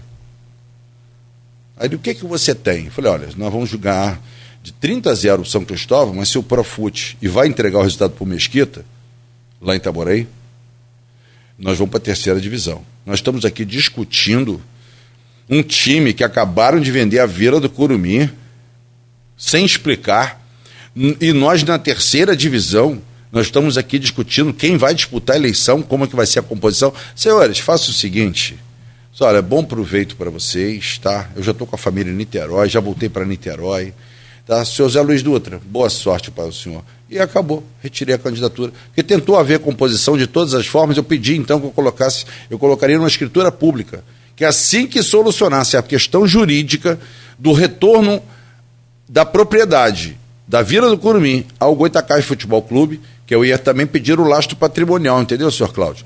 Dos adquirentes. Inclusive, um dos adquirentes assina a tal lista fraudulenta de presença. O último nome que está na lista é de um dos compradores. Um senhor que trabalha com coisa de churrasco aí em Campos. Entendeu? Está lá, eu não sei nem se ele era conselheiro, mas o nome dele está lá na, está lá na assinatura dele. Entendeu? Então, o que ocorreu ali foi uma, uma coisa muito estranha, tá? Houve agiotagem, nós íamos pedir o lastro patrimonial dessas pessoas na, na Receita Federal. Muitos talvez não aparecessem, porque vai, vai, lastro patrimonial tem que aparecer no ano subsequente. Cadê o seu lastro patrimonial? Cadê seu dinheiro? Estava em qual banco? Estava onde? Cadê sua declaração? Estava no colchão? Estava onde? Né? É onde você busca. Enfim, tudo isso eu falei, foi onde o Zé Luiz Dutra falou, tá vendo? Ele é bom. E o Rodrigo Risso disse, senta aí, fica quieto, Zé Luiz. Márcio Danilo ouviu isso e Ariovaldo Arias Filho. Esses dois são goitacás mesmo. Esses dois são. Eles gostam de, de mim, o Ariovaldo gosta por causa do meu estilo, entendeu? Eu não tenho medo de morrer, entendeu, senhor? Porque se eu for, se eu não fosse tivesse medo de morrer, eu não trabalharia no meio de presos desarmado. Eu não trabalhei numa unidade prisional com 4 mil presos e eu na mão. E lá dentro a gente tem faca artesanal e algumas armas de fogo que, infelizmente, alguns maus colegas, né? Colocam, inserem nas unidades prisionais e até também o pessoal da comida, também da corrupção que vai dentro dos, dos contêineres de comida, né? Como já entrou fuzil no Banco 3, que é. foi comprovado no passado, mataram um colega, um fuzil foi desmontado, né? Na época que a comida era in natura. Então, enfim, isso não é o caso, assunto aqui no é presídio, no sistema prisional. Mas é, você tem que ter disposição para trabalhar. Eu não tenho medo de morrer, a morte é certa, é a única certeza da vida. E aí eu não fui candidato, tá ok? Aí em 2013 eu vim aqui votar no Robson. Robson Neto Barreto. Robson, em 2015, renunciou, mas eu já não aguentava mais, eu liguei para ele. E falei para ele, amigo, eu fui aí votar em você e você está colocando em pauta no conselho todo momento, a todo instante, a, questão da venda do estádio Ari de Vez Souza. E na época, Robson Neto trabalhava na construção engenharia. Robson Neto Barreto é Goitacás, eu não posso dizer que não é. Mas Robson Neto, quando ele foi detectado, quando o Unibanco foi adquirido pelo Itaú, ele foi detectado porque ele moveu uma ação contra o Itaú, uma ação trabalhista. Ele me confidenciou isso. Nós éramos bons amigos. Mas de um tempo para cá ele deixou de ser por conta desse, desse embate que houve por causa do Goitacás Futebol Clube. Porque vender o estádio Ari de Oliveira e Souza sem uma ampla divulgação, como ocorreu com o Americano Futebol Clube, depender de mim se eu estiver vivo, não. Vai ter que me matar. Entendeu? Se eu estiver vivo, eu vou brigar. Não é à toa que o nome da nossa chapa agora, por último, foi Guardiões do Arizão. Inclusive, o D'Artagnan, quando assumiu, em 2015, o Márcio Danilo, coitado, foi herói ali, mas ele já estava fazendo uma carta, estava ditando para o senhor Patrick, que é funcionário do Judiciário, que era o secretário, então secretário do Conselho Deliberativo, já o rascunho da ata. Eu estou escutando, eu cheguei às 8h30, graças ao sargento Augusto, torcedor conhecido como Sopa, fanático pelo Goitacás, que foi o único que acreditou na história que eu lhe contei aqui, da, antes daqui no intervalo, sobre as duas torres de residenciais sim, sim. e um pool de lojas, que eu soube nove meses pela Brasil Brokers do americano. do americano. Uhum. que ia ser contratada para vir para Campos, eles iam comprar uma imobiliária famosa aqui para fazer o lançamento, porque ainda não havia tido o escândalo do Petrolão, não havia ainda havido afastamento da, da presidente Dilma, e a bolha imobiliária não havia sido estourada. O Brasil não havia ainda entrado naquela crise. E aí vendia-se muito imóvel ainda. E eles falaram lá em Niterói, na reunião com diretores e gerentes que o lançamento seria um sucesso e que depois eles iam comprar um outro estádio, estádio do outro time, que o pessoal era um pouco mais difícil, para fazer um outro tipo de lançamento. E também muitas pessoas não sabem que o ex-vereador Mauro Silva, que foi candidato a vice-prefeito em 2016, ele alterou, ele fez uma alteração na Câmara dos Vereadores do, do, da, da, altura, ali naquela região do, da Rua do Gás, hum. era proibido ali é, fazer mais do que quatro lajes. É Hoje já pode até 16, 18. É, aqui, no, aqui no centro é, é proibido ainda. É, mas ali já foi liberado. Foi uma, foi... Quer dizer, não sei se essa lei aí altera aqui. Altera lá. Tanto que quando a gente instalou aqui a nossa torre, um dos motivos foi esse. Pesquisamos aí a, a, a lei municipal. Você põe uma torre de rádio aqui no, no centro, em cima do prédio, de três andares, vê um prédio de 16 ali, acabou sua torre. Sim. Do lado. Aqui, então, mas lá pode. Lá o senhor Mauro Silva, no zoneamento, ele, ele inseriu uhum. essa mudança. Até foi o Carlos Faria Café uhum. que me alertou quanto a isso. Então as coisas foram se encaixando. Quando se, as coisas foram se encaixando, eu falei, pô, meu irmão, tem alguma coisa muito sinistra por trás disso. E aí o Carlos Faria Café, que é torcedor apaixonado do Goitacás, ele havia me contado isso lá e falou, Rodolfo, não deixe isso acontecer. Porque ele já sabia que eu vinha sempre, tá, estava sempre envolvido no processo político do Goitacás, que foi uma pergunta do senhor lá atrás. Como se deu essa transição de organizada, eu fui para Niterói, fui, lutei, venci, voltei, e voltei e fui brigar pelo meu time, que é meu hobby, meu lazer. Eu não tenho outra coisa para fazer, eu não sou skatista, não sou surfista, né? Eu não jogo baralho, enfim, meu negócio é futebol, eu gosto de futebol. E gosto do meu Goitacás. Acredito num Goitacás forte daqui a alguns anos, daqui a médio prazo, seis anos no máximo, na Série B do Brasileiro. Então, é, quando o Robson renunciou e o Márcio Rocha assumiu e renunciou logo em seguida, o Márcio Danilo teve que tocar o futebol, estava em cima do campeonato, tocou o futebol lá do Conselho Deliberativo, e aí na saída dele, por conta de questões familiares e questões financeiras, obviamente, que ninguém suporta há muito tempo, o Márcio Danilo estava redigindo já, citando, ditando, e o Patrick Sampaio estava é, relatando já é, que ia entregar ao Ministério Público, que havia feito já dois chamamentos, na época era assim, dois chamamentos para a candidatura à presidência. Ninguém se candidatou. Aí eu fiquei olhando, eu cheguei quase a aquaplanei, nesse dia caía torrencialmente uma chuva toda a estrada, quase a aquaplanei várias vezes, mas cheguei ainda a tempo Levantei a mão, ainda era conselheiro, perguntei ao Márcio Danilo se eu ainda era conselheiro, se eu não havia sido desligado, porque eles me colocaram no conselho deliberativo e eu não comparecia às reuniões. E aí ele disse, sim, é conselheiro, posso, pode me dar a palavra? Eu queria que alterasse o texto aí, colocasse isso, mas que eu cheguei em tempo hábil e que eu vou trazer segunda-feira que vem, faço uma Assembleia Geral, eu vou trazer um presidente, um vice-presidente, um presidente do Conselho Deliberativo. Né? Por gentileza. Então muda. Então não coloca a carta do Ministério Público, não diz que Rodolfo compareceu e tal, tal, tal. E assim foi. Aí, na outra segunda, para um clube que teve dois chamamentos para presidente, para inscrição, não apareceu ninguém. Quando eu vou, aí eu fui, aquele dia eu trabalhei as cabeças ali, vi qual cabeça que, que servia, né? Eu falei, porra, vai ser o D'Artagnan. Eu fui lá no D'Artagnan, a casa do D'Artagnan Fernandes. Aí eu falei que ajudaria. Falei, cara, eu vou te ajudar.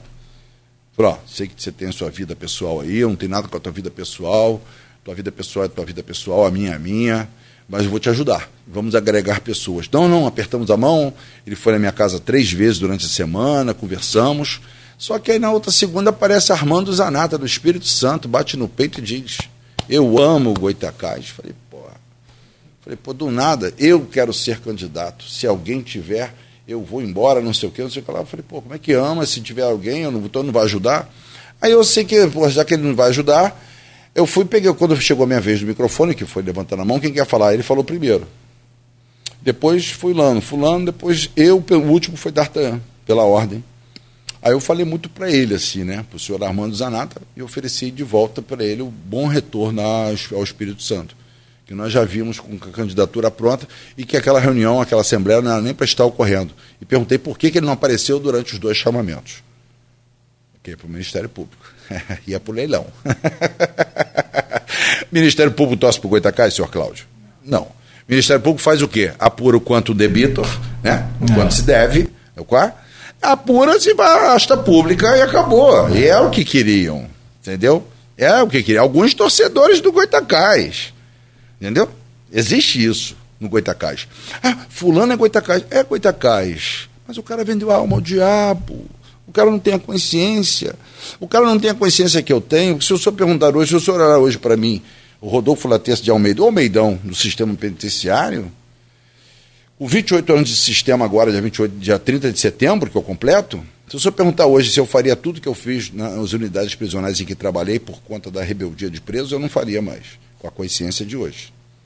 Porque, na verdade, hoje eu estou mais para lá do que para cá com relação aos presos. Hoje eu digo que a maioria são vítimas do sistema.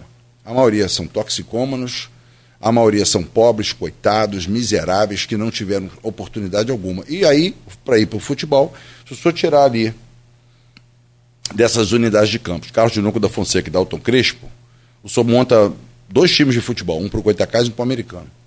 Do Santa Rosa, do bairro Santa Rosa, Custodópolis, do São Mateus, da, do Canaã, de todos os bairros periféricos que tiver. Penha, Jockey, Tiragosto. E por que ninguém faz isso?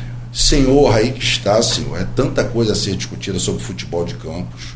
Eu queria que o prefeito Vladimir, que é Goitacás, que diz, e todos sabem que é, eu queria que ele abrisse uma portinha para mim, para que eu mostrasse para ele, dissesse para ele a ideia que, da conversa que nós tivemos com o presidente da federação, o senhor doutor Rubens Lopes. E que ele, se ele abriria a porta para o doutor Rubens Lopes, para nós reformarmos o estádio, e fazermos uma parceria público-privada ali no Ari de Oliveira de Souza. Reformar o estádio. Se o Goitacás fica esse mimimi de torcedor que não tem, não tem vaga, vai ali ao lado do Trianon, sabe o Trianon? Não tem que estacionamento? Faz um edifício garagem ali, meu Deus. Ganha dinheiro, faz uma parceria público-privada, faz edifício garagem. Ao lado do Trianon é pertinho. Faz o edifício ah, garagem que, ali. Que não tem vaga para estacionamento? Edifício garagem. Ah, sim, sim, sim. porque é porque o Goitacás não tem vaga, está ultrapassado. Não, faz o edifício garagem. Compra uma área ali de alguém, quebra, faz um edifício garagem. Entendeu? E aí sim, aí todos terão vaga garantida, com seguro, etc. E vão assistir os jogos do Goitacás. Fecha aquele anel, desmancha aquele poste ali, que já está bem corroído, fecha o anel, faz uma obra de recuperação de estrutura de estrutural, de arquibancada, faz cobertura em tudo, né? investe, faz um gramado novo, faz reforma decente nos vestiários, porque foi o que o presidente Rubens Lopes falou para nós. Ele disse que hoje o problema com relação com o interior é isso. O, o campo do. O, o, aliás, tem várias perguntas que ficaram aí que eu quero que você me responda. Você não respondeu. É, uma sobre a questão dessa da, da, reversão do leilão, como é que você conseguiu? Foram os advogados, senhor Cláudio. O Mas senhor, foi na, na, sua. Foi, na, na, sua, na nossa, na nossa. Gestão já como. Já. Sim, óbvio. O senhor é advogado também? Sou bacharel em direito. Ah, tá. Não posso advogar. Minha, não pode. Minha, a minha profissão é, é incompatível. O, o nem, não tem nem impedimento, é incompatível. É, é a atividade policial. Ah. E aí foi revertido lá Acabou, não tem mais. Esse não, o caso do Sérgio acabou. E vocês estão pagando lá o Sim, céu. falta só mais uma, eu acho. O juiz aceitou o Perfeito. parcelamento. Perfeito. O advogado conversou com ele, despachou com ele e solicitou, dentro da legalidade, o parcelamento e foi acatado o parcelamento, sim, e estamos atuando, recolhendo esses valores mensalmente. O sinal foi a maior e agora as parcelas são a menor daquele primeiro valor que foi 30%, e agora estamos quitando, que já não é mais 27 mil o valor, né? Passou de 30 e poucos mil, né? Porque tem aí tem, tem outras correções, correção, etc, é. etc, etc. Tá ok? Então, é então eliminado o assunto de leilão. CNPJ apto já, uhum. senão não estaremos disputando sub-20 com um sucesso maravilhoso. Aliás, foi campeão. Não, fomos campeões da Taça Valdir Amaral. Da Taça Valdir Amaral. Porque também trabalhamos com um grupo que está atento. Nós temos um setor lá no Goitacás, numa pequena sala, que nós fizemos o seguinte: nós imprimimos, temos computador, temos impressora, imprimimos todas as inscrições. Então, atleta de clubes desse sub-20, vai acontecer a mesma coisa no profissional, que foi fora do prazo do regulamento, já é marcado. Todos os jogos nós monitoramos e vemos se entrar alguém, como aconteceu com o Tigres, colocou o jogador irregular, nós fomos lá, só que, infelizmente, gastamos o recurso e fomos à Barra Mansa, né? Aquele jogo não era para ter ocorrido, né? Pagamos hotel, porque nós fomos de véspera, né? Nós damos o um tratamento ao sub-20 decente, porque são seres humanos, são meninos que amam jogar futebol. É difícil alguém fazer isso, pagar de ir de véspera para sub-20? Sim, mas merecem, os meninos são fantásticos. É, não, mas sub-20 para mim, sub-20, sub-15, sub é tudo. Você Pô. só vai ter um profissional bom se você tiver. Mas esse, é, essa é a nossa meta, senhor Cláudio. Essa é a nossa meta. Nós queremos formar jogadores em casa. Até isso estão acabando. Estão jogando hoje a base do campus. O sub-20 do campus é de um grupo que assinou um documento com o ex-presidente do Goitacás, hum. do sub-17 até o sub-9. Este grupo já estava na rede social, já está tudo printado, tudo impresso, com o lançamento do sub-20. Mas não está no contrato que ele me enviou, porque eu não encontrei o contrato dele. Entendeu? Lá na região metropolitana. Então o sub-20 não é do Goitacás? O sub-20 do campus, não é do Goitacás, não é do campus. O nosso sub-20 ah, é de tá, campus. Tá, tá, tá, Bom, tá, nosso sub-20, pelo amor de Deus, termina jogos de Barra Mansa, chegamos de madrugada, eu levo, eu, eles ficam aguardando, eu levo sempre três, um na Vila Manhães, uhum. dois em Goitacazes, depois volto, levo três de Guarulhos, e o amigo leva outro em, na Oswaldo Gregório, antiga Chatuba, que se Ah, você falou do campus o Roxim. É o campus que nós vamos jogar lá quarta-feira. No Rio. No Rio. No Rio. O Campus Atlético Associação não está dando oportunidade para as crianças do Caju, da Coroa, do Parque Leopoldina, Parque Corrientes, do, do Julião Nogueira, do Esplanada, Nova Brasília, da Balieira. O campus não está dando oportunidade. Eu não estou aqui acusando, culpando o irmão Reinaldo, Márcio Reinaldo. Eu estou dizendo que não há auxílio, meu Deus. Tem que haver auxílio das pessoas. Eu não estou falando só do poder público, não.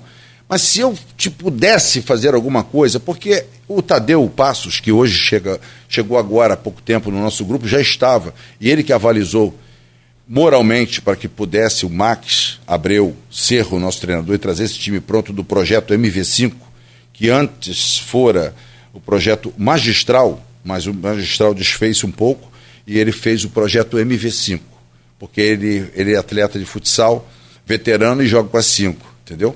O Max Abreu. Então, graças a eles que hoje nós temos esse sub-20 fazendo sucesso. O Itacai sobrevive de que hoje? É, de recursos próprios. Como? Da onde? De todas as pessoas abnegadas que lá estão. Sócio, ajuda, doação?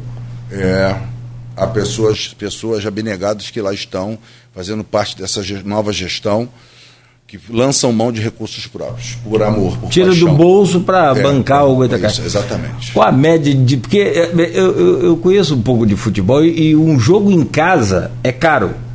Um jogo fora é mais caro ainda, mas o jogo em casa também é caro, porque você tem que pagar trilha de arbitragem, você tem que pagar. Sim.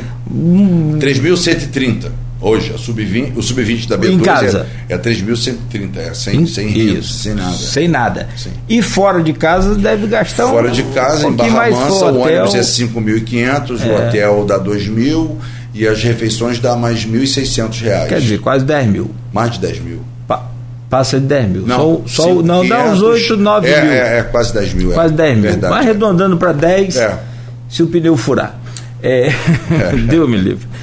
É, e, cara, como é que você pretende reverter essa situação de, de, de remo? Porque o, o quadro de, de apaixonados, se for contar pelo Goitacás, eu, eu não sei número. Né? A população de Campos, a maioria torce para o Goitacás. Mas quem é que paga? Quem é que ajuda? E também, se for pagar, pagar por quê? Né? Como é que você pretende lidar e como que você já está lidando? Eu falo, você e a sua equipe, Ótimo. com essa situação financeira do, do Goitacás e que não é diferente de muitos clubes que estão nessa, nessa mesma situação, principalmente por não ter os direitos de TV mais, não estar tá disputando a, a, elite do futebol. O Goitacás vai voltar à Série B2, que é a terceira divisão. Né? A, a, Perdão, a, a, tem a Série B, B1 B, e B2, que é a. Série A1, primeira divisão. Série A2 é que o americano disputa, segunda divisão. Segunda divisão. Série B1, terceira divisão. Série B2, quarta divisão. E Série C, quinta divisão. É, então B2 é a quarta divisão. Quarta divisão. Então, como é que você pretende reverter essa situação e fazer time para disputar essa quarta e estar tá em seis anos disputando a, a, a, a B do, do, a B do Brasileirão? Seis anos? Que você falou aí? Campeões da B2 esse ano, invictos. Ano que vem, com a vitória desse da B2, conquistamos a vaga à Copa Rio. Vamos vencer a Copa Rio do ano que vem. Disputaremos a B1. Seremos campeões. Vamos para a A2. E a Copa Rio, quando nós conquistarmos a Copa Rio ano que vem, 2023, em 2024 disputamos o Brasileiro Série D. Vamos trazer essa quinta maior torcida de volta. Ela vai acreditar no projeto, ela vai ver, ela vai presenciar, ela vai ver que é de verdade, que nós somos torcida organizada, nós somos todos torcida, esse é o nosso slogan, somos todos presidentes e somos todos torcida. Esse é o nosso slogan. É? Dificuldades são muitas, não há que se questionar com relação à probidade da nossa administração. O Tadeu Passos, proprietário da União Magistral, veio para uma ideia revolucionária. É um homem que tem uma visão empresarial fantástica. Hoje é o nosso vice-presidente de futebol. Ele está cuidando, está retornando com a nossa base, um projeto fantástico, lindo, inaugurou no aulão inaugural sábado lá na Lídia de Souza, 150 crianças ou mais. Foi muito bonito, muitos pais, Deu mais de 300 pessoas lá no estádio. E ele vem com um projeto lindo, lançando a nossa marca. Nós vamos ter uma marca, marca própria. É, nós vamos ter cartão de crédito, de, de banco. É cartão de crédito. Sim, cartão de crédito da nossa marca. Nós vamos ter uma série de coisas que eu não saberia fazer, sinceramente. Então é nós um completa o outro. Nosso grupo, por exemplo, hoje está lá no estádio, eu fico tranquilo. O senhor Paulo César Cordeiro, 72 anos de idade fico tranquilo, tranquilo. O estádio está bem cuidado. Por quê? É o único que estaria ali. Então é a pessoa que completa. O Elmo Peçanha Cordeiro completa, porque ele é a parte formada em administração de empresas. Daniel Machado de Souza, formado em administração de empresas, 20 anos antes do Elmo Peçanha Cordeiro. Também nos completa, foi ele que conseguiu o nosso escritório de, de, de contabilidade. O Goitacás hoje tem escritório de advocacia contratado, contrato de prestação de serviço por 12 meses Bastos e Freitas, advogados associados, que conseguiu reverter esse leilão. Tá? Eles trabalham todos os dias. Nós temos 136 ações trabalhistas. Eles trabalham todos os dias com relação a Goitacás. Tá? O senhor doutor Fábio Bastos é uma pessoa fantástica, aguerrido, muito bom, uma pessoa íntegra ao extremo. Ele absorveu nossa causa. Ele é muito bom, muito bom, muito bom como ser humano e como profissional. Né? Enfim, ele trabalha muito. E, e ele foi ofertado, engraçado, né? quando a vila ainda dava tempo, né? De, de, de, de, porque, o, é, porque o, direito, o direito de propriedade se prescreve com 10 anos. O juiz pode ter entendimento que não. Prescreveu pode... em 2019. Foi dali o motivo que eu fiz a renúncia. Porque eu queria que o D'Artagnan assinasse a procuração com ele. Porque em 2017, parece que eu antevendo o nosso acesso, né? É, inclusive, muitos não, ninguém divulga isso, não, é, não estou me vangloriando, não. Eu fiz por paixão. O, Edalmo estava vivo na época, Edalmo por ser amigo e irmão da minha mãe, meu amigo e irmão, e ele que pagava o salário do técnico Paulo Henrique, do treinador Paulo Henrique, o Paulo Henrique pegou no meu braço, apertou meu braço com aquela voz rouca dele e disse que os jogadores perderiam um jogo para o americano lá em Nova Friburgo. Mas afirmou aquilo com veemência. Você não está entendendo, Rodolfo. Todo o nosso trabalho vai ser jogado fora. Ele queria que eu fosse lá no Edalmo. Eu não fui. Eu não fui. Eu fui à região metropolitana, fiz contato aqui ali. Fiquei 48 horas acordado. Eu fiquei assim, cabeça. Eu não tinha como dormir. Eu não conseguia dormir. Eu busquei dinheiro até de madrugada. Busquei, trouxe. Trouxe até a mais. Sobrou graças a Deus, sobrou, ajudei na logística. O Goitacás não tinha dinheiro nenhum. Eu não sei o, o que, que, o tal do Trivela, Flávio Cordeiro, que tinha um vulgo de Trivela, veio fazer aqui. Se Goitacás não tinha dinheiro nem para logística, nem para pagar o ônibus, nem para pagar comida, nem para hotel. Eu sei que tipo de investidor é esse que o D'Artagnan tanto falava, né? D'Artagnan já concedeu entrevista ao senhor aqui, pelo amor de Deus. D'Artagnan, ele está ali, naquela câmera aqui. Abraço, D'Artagnan, eu te amo. Mas o D'Artagnan é muito engraçado. Ele, pô, ele fala umas histórias que são surreais, mas não são verdadeiras. Entendeu? Ele aguenta gás. Se você falar assim, D'Artagnan não aguenta gás, não, ele aguenta gás. Só que ele, ele tem alguns, alguns problemas. Né? Fica aberto aqui também o espaço para o D'Artagnan se defender. Mas, mas, se um psiquiatra escutar o D'Artagnan e depois já apurar a verdade, ele vai dizer, não, ele vai prescrever uns cinco medicamentos para o D'Artagnan. Entendeu? Porque D'Artagnan fala umas coisas que são, não são verdadeiras, é como se fosse verdade. Pior que vocês acreditam. E outros mais falam a verdade, como a, a, palavras como se fosse verdade, e vocês acreditam nisso. Né? A imprensa, vocês quem? Ah. A imprensa, a mídia, Vocês não, o cara mídia... é o presidente do, do clube, ele se anuncia uma parceria. Igual você falou aqui, ó. Que o Goitacás em seis anos vai para a Série B do Brasileirão. Nossa pretensão. Depois você disse que será campeão da B2 ano que vem? Esse ano. Esse ano. Invicto. Invicto. Uhum. Sobe para ano que vem. Para um B1. B1. Ganha a, a, o, Copa a, Rio. Copa Rio. E vai para a final. E ganha a final e sobe para primeira. Então, eu devo, Quer dizer, ir, eu, eu devo ir ao mesmo psiquiátrico eu, D'Artagnan.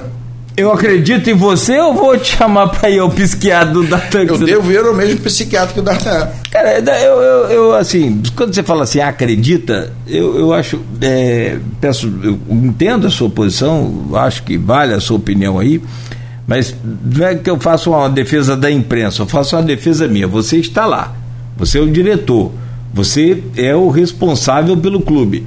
Você me apresenta uma explanação aqui igual, igual você está fazendo hoje. Uhum. Eu vou ouvir as outras partes? Vou. Vou juntar as histórias, porque a imprensa tem que ser assim. Certo. Mas é, a questão de acreditar ou não hum, indifere. Não, até porque não existe verdade, existe versão. Não é? Então você precisa é, é, é ouvir as duas partes.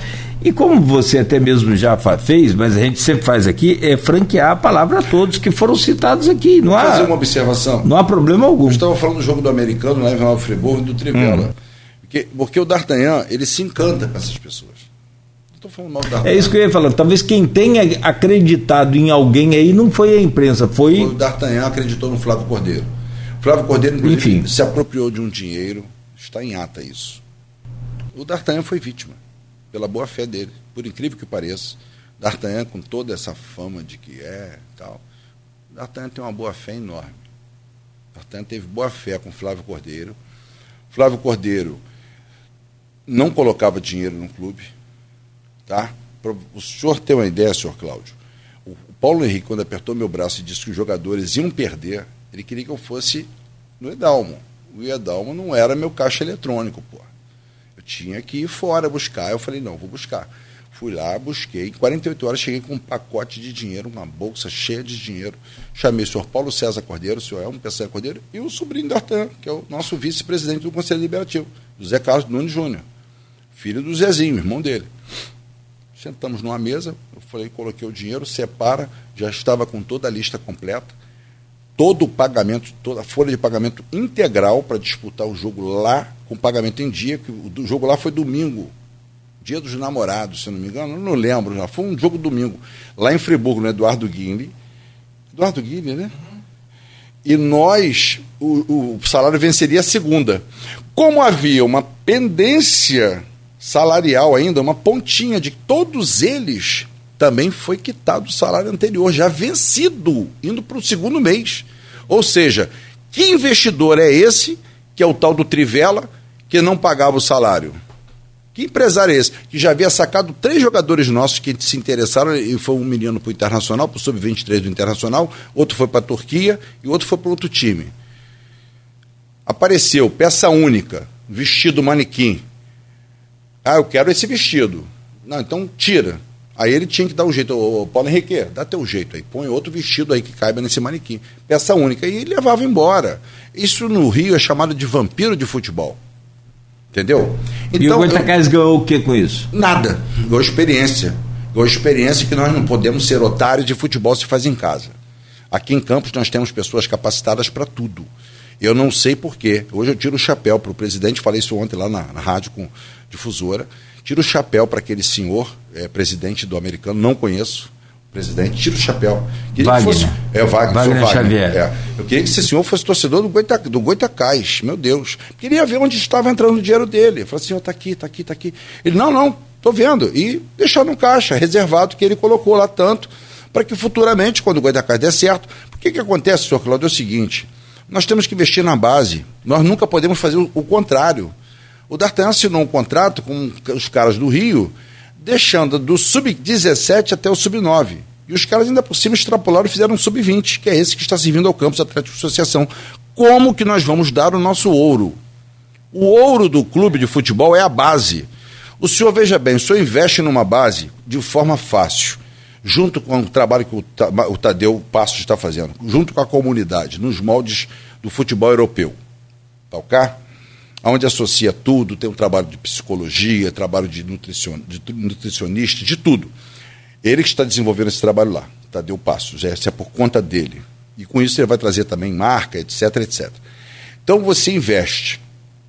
Tá? Esse clube, clube formador desse atleta é o Goitacás. Dos que derem certo, certo, nós vamos disputar o sub-15, o sub-20.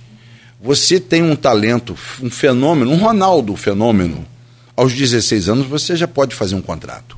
E se o clube já está oferindo recursos, está oferindo lucros, você já pode pagar a esse menino um salário e ajudar a família que mora na, na, área periférica, ou, quiçá, até na zona sul de Campos. Embora Campos não seja dividida por zonas, né? Sul, sul norte, né? Mas Zona Sul que eu falo, assim, um cara que uma pessoa que tem de classe média, que, se, que seja bom de futebol. Para o senhor ter uma ideia, o Serra Macaense está aqui colhendo as nossas, as nossas sementezinhas. Está ali no Salesiano de Campos fez um gramado ali no Salesiano de Campos, está ali o Serra Macaense. O Boa Vista está lá no, no União de Guarus. O que, o Boa Vista. À toa, à toa não é, né? Não. À toa não é. Campos, Campos não produz só cana, né, filho? Não, não. Nem cana está produzindo mais. Ele produz, está tá, tá melhorando. Está tá melhorando, eu tá não melhorando. sei. Vamos, vamos, essa parte. Vamos estar com a, com a safra boa aí esse ano, sim. Sim. O, o, o, Rodolfo Latessa de Almeida, me diga uma coisa aqui. É, hoje a situação financeira que você expôs aí é complicada, é difícil, né? E como que você pretende é, reverter essa situação, transformar esse clube num clube vencedor, campeão em pouco tempo? Acreditando em homens. Nosso nosso time da, do Sub-20 desse ano, do, do, do Sub-20, é forjado é, de uma maneira interessantíssima. São jovens atletas que chegam no máximo a 19 anos de idade, que o Marcos Abreu escolheu a dedo e já vinha disputando alguns torneios por aí.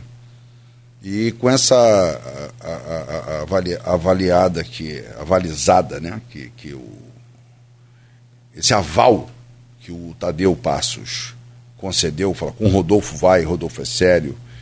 Tá aí. Tá, hoje o Marcos Abreu se perguntar aí, na rede social mesmo ele fala, poxa, essa atual gestão, nova gestão, muito obrigado. Ele, ele agradece. Nós que temos que agradecer a ele por conta de tudo, entendeu?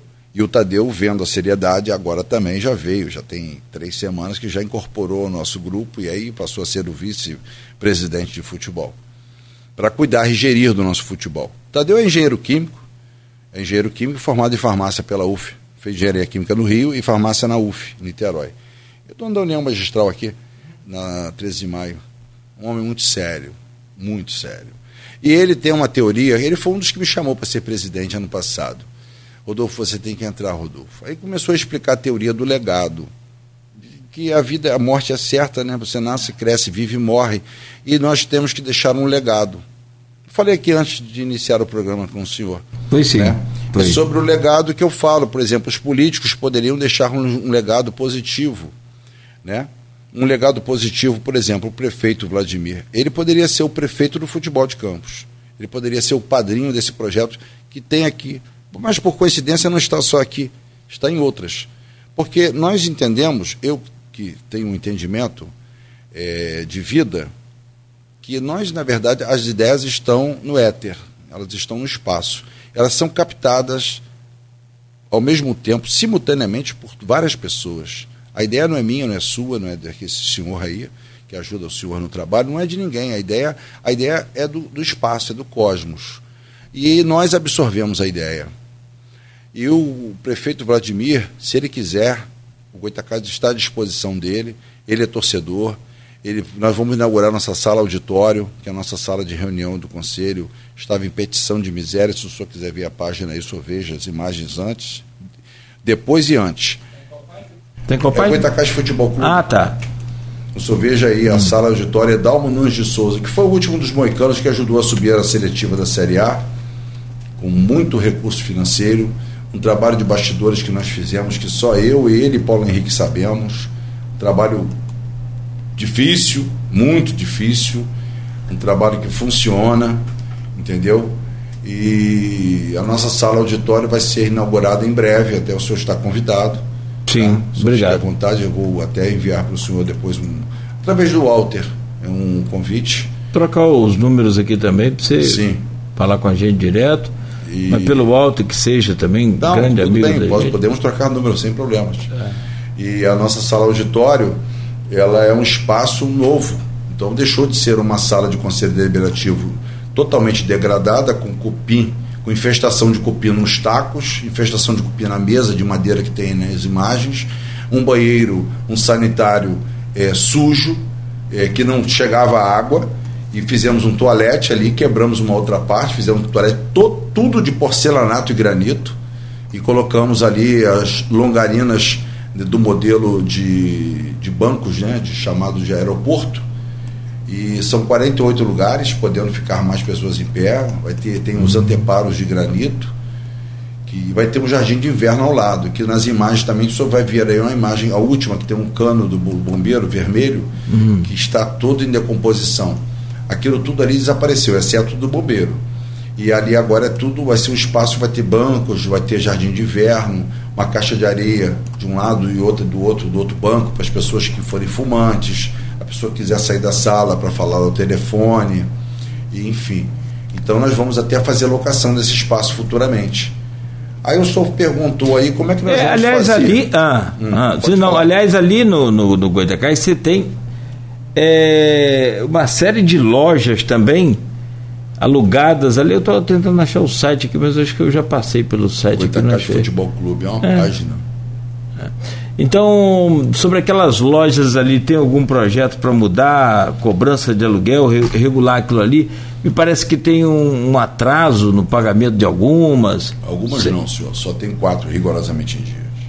Em dia. O restante todo é inadimplente. Tem quantas no total ali?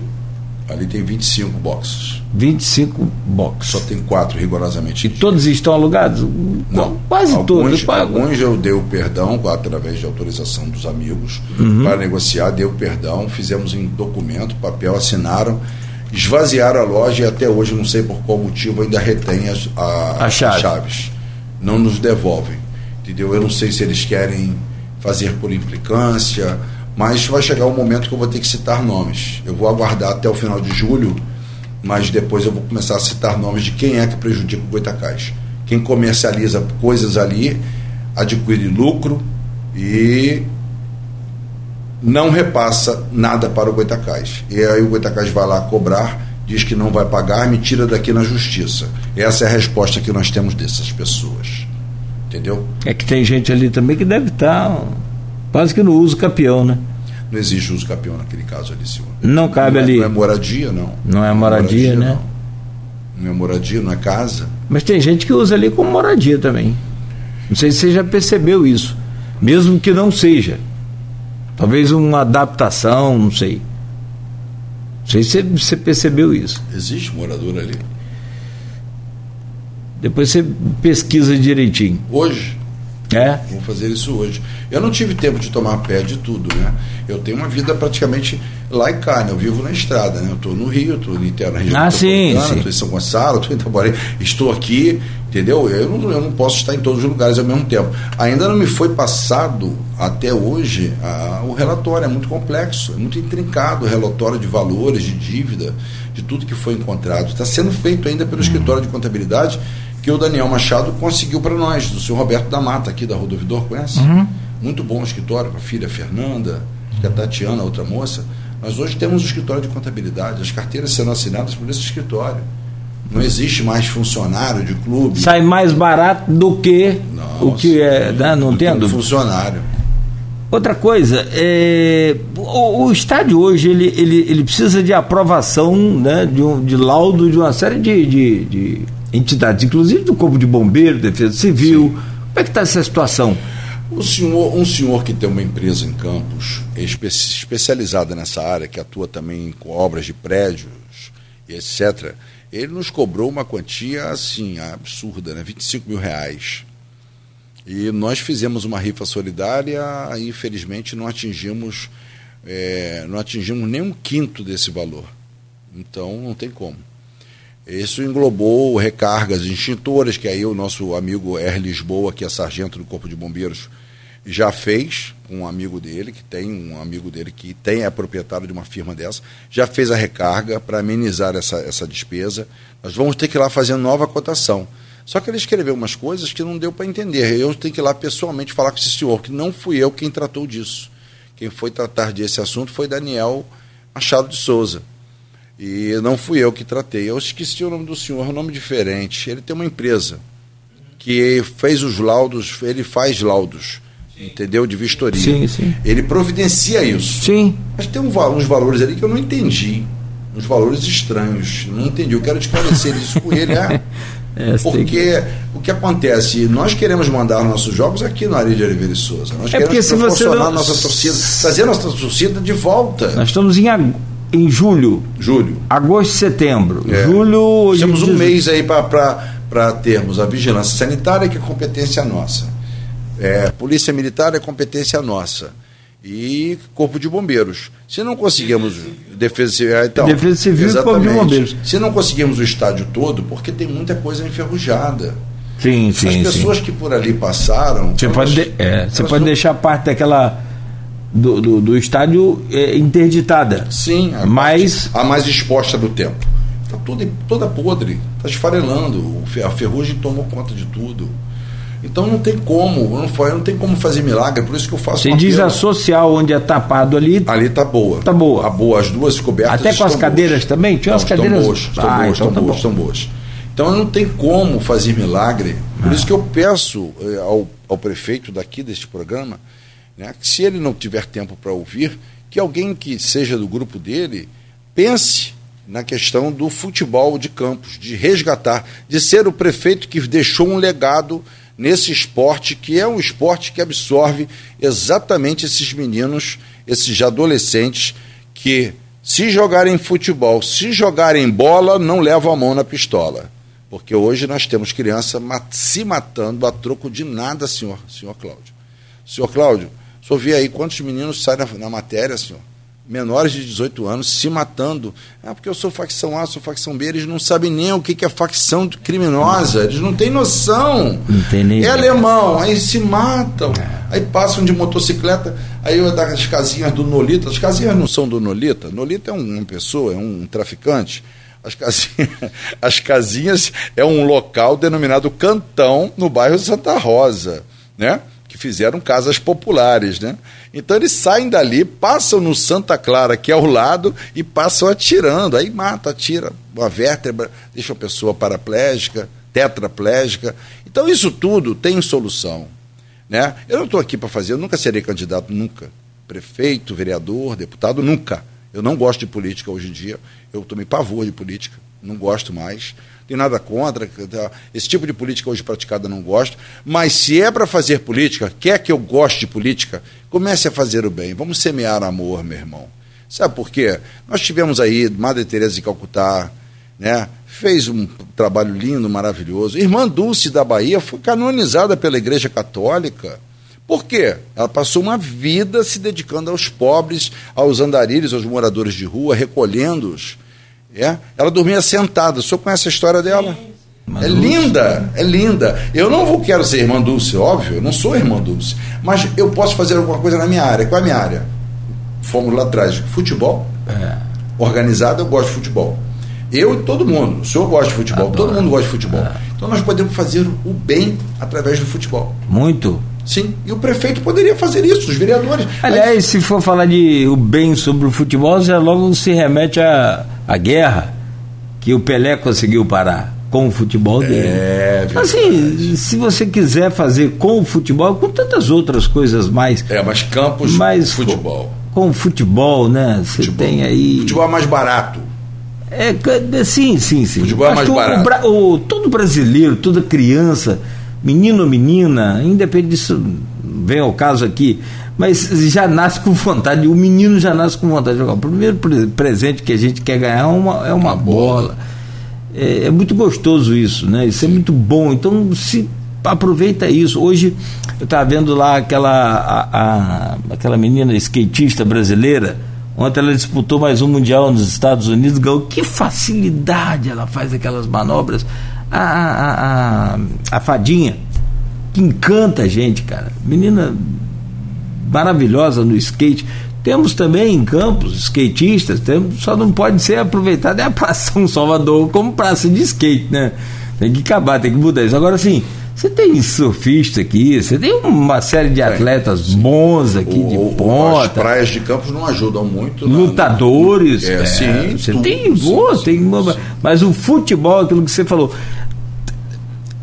talvez o futebol é o que tem menos barreira entre o, o, o, menor lá da comunidade mais carente ou menos carente, não importa, zona sul, zona norte, é o que tem menos barreira entre o, o acesso entre um e outro. Na minha opinião. E, e você tendo uma cidade, a área urbana totalmente plana, né? Você cria campos de futebol você pode fazer, é o que eu falei daqui, tá na, é, foi o que eu falei, acabei não completando, que não é minha ideia. Essa ideia pode estar na mente de muitas pessoas ao mesmo tempo. Você poderia fazer o CT, uma área, desapropriar uma área e fazer um CT para os três clubes. Coloca o americano na, na esquerda ou na direita, o Goitacá na esquerda ou na direita, o Campos no meio e faz um CT para cada um, com água, luz, gramados e nós fazermos os nossos craques de futebol ali no CT. Recupera o Ari de Oliveira e Souza, fazemos uma parceria público-privada e aí fica um tapete cuidado pela Fundação Municipal de Esportes, por que quer que seja, eles cuidam, eles que vão agendar em parceria conosco, de acordo com a tabela do campeonato, os horários, e fazemos ali reformas no vestiário para recebermos, porque se aumentar ali aquele anel ali, subir mais aquela arquibancada, subir aquela arquibancada que não existe naquele pedaço, nós conseguiríamos trazer jogos de Flamengo, Vasco, Fluminense e Botafogo. Se conseguisse subir um, um segundo andar, um segundo lance ali, naquela baixa virada para Álvaro e Lacerda, nome da rua, se subisse ali como é nas Laranjeiras, e tem como fazer isso, quebra, faz um pilar e sobe, e faz uma arquibancada e sobe a parede, você consegue chegar a 20 mil, você pode, pode colocar uma Sul-Americana aqui. Imagina, o Vasco, Flamengo, Fluminense e Botafogo disputando uma Sul-Americana. O pessoal das cidades vizinhas, na época que do Vasco vinha aqui, tem muito vascaíno na região do Espírito Santo. Muitos. Tanto que o Vasco vive jogando lá em Cariacica. Por quê? Dá público. Então a prefeitura seria a detentora desse valor, porque ela que administra, então é ela que tem que receber o ônus, né? O bônus, aliás, que ela tem um ônus, ela tem que receber o bônus. Exato. Então, ela que é, seria a gestora também desse recurso. Ela que faria negócio, não Goitacás. Goitacás fica só com aquele espaço para ter a parte administrativa, porque aí fica a nossa sede, entendeu? Mas a parte da logística ficaria por conta da prefeitura. É, a ideia está lançada. Pode até ser um particular, uma Sim. privada. Meu caro Rodolfo Laterça de Almeida, quero te agradecer, são 9 h 14 o programa acaba 9 horas, eu nem vi, não fiz o intervalo de 8 mas valeu muito a pena, isso não é problema nenhum, a gente acerta a grade aqui, te agradeço pela presença e espero que né, tudo que você falou aqui né, seja realizado dentro do tempo, dentro da, nem, nem da, das seja, possibilidades. Nem que seja com auxílio medicamentoso, né? É, um logo na veia logo. Mas é isso, se não sonhar, não, não, não, não vai realizar sim. nunca. É, vou deixar não vai claro, realizar. Vou deixar bem claro. O D'Artagnan é um, era um sonhador e é um guerreiro. Pessoas como o D'Artagnan são importantes para o futebol. Só quero deixar bem claro que o que eu quis dizer aqui é que D'Artagnan acreditou em pessoas que ele não devia acreditar. Se o D'Artagnan tivesse me escutado desde o início, o D'Artagnan estaria lá hoje presidente e nós estaríamos na primeira divisão e já numa Série C do brasileiro. Perfeito. É isso que eu quis dizer, tá? Tudo bem. É, como já franqueamos aqui a palavra a todos, todos ficam devidamente. D'Artagnan sabe disso. É, é, à vontade para nos contactar. Todos eles têm nosso contato. Doutor Zé Roberto Crespo é vizinho nosso aqui. É, o, o Zé Roberto Crespo é um goitacás doente, fanático. Né? fanático Apenas ele recebeu uma ligação, só isso. É, não, e ele me liga para me zoar. Falei, e aí? torcedor do, do Goitacás, do americano que mora no Goitacás. Ah, ele fala isso. Meu amigo, meu irmão é tricolor também. É, tricolor, eu. é, é tricolete. Eu no Rio, não, tricolete não. Olha lá. Mas olha, é bom poder te receber aqui, é aquilo que você falou, ninguém é obrigado a dar entrevista. Né? No momento certo você resolveu falar, foi muito bom. Sim. Tem até reconhecimento aqui, o pessoal mandando no, no, no privado aqui, agradecendo e, e falando de, da boa entrevista, é, diferente da, da, da, da da habitual, falando um pouco dos bastidores que a gente quase nunca tem acesso. Ah, se eu for contar, vai ter um programa longo, extenso e provo, tá? Posso vir é, aqui é mostrar os livros ao senhor. É, o bom os é livros. Os livros de, de ata e, sim, de, sim, sim. e de, de, de, assinatura, de colhimento de assinatura. E mostra ao senhor, e se o senhor me permitir, eu trago Ariovaldo Arias Filho como convidado. Ele Meu amigo fala. cabeça. Sim, ele vai provar. E tinha uma pergunta de uma senhora Silvana. Ah, Silvana, era justamente se muito inteligente a pergunta dela. O tempo voa. Vou te pedir para encurtar a resposta o máximo que puder.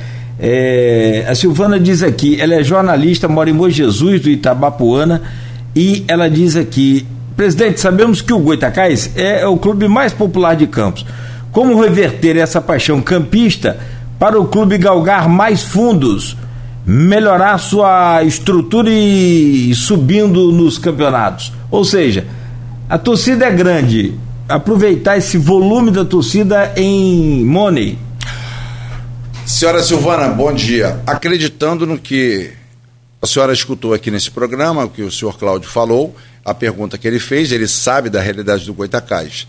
Um clube devedor que deve 5 milhões e pouco em dívida trabalhista, é, deve um milhão e tal em dívida fiscal, que ainda nem abrimos isso, porque quando começarmos a pagar, temos que pagar, senão o governo federal vai saber, aí vai ocorrer a mesma coisa que ocorreu com a Veira do Curumim. Aquilo ali deu origem, aquela, aquilo ali deu origem a venda ou desfazimento a uma agiotagem praticada por um senhor de apelido Ravengar. E ali começou o problema. Começou o problema e reforma o estádio, que o Goitacás tinha que jogar em Cardoso Moreira. Então, veja bem, o Goitacás é um, um, é um poço, um fundo, sem fundo, é um poço sem fundo, tá ok? É acreditar que nós, a nossa gestão, nós somos homens, não somos crianças e não somos moleques, temos nomes a zelar. E que se quiser transparência é só acompanhar o que for feito e o, o que o torcedor puder ajudar.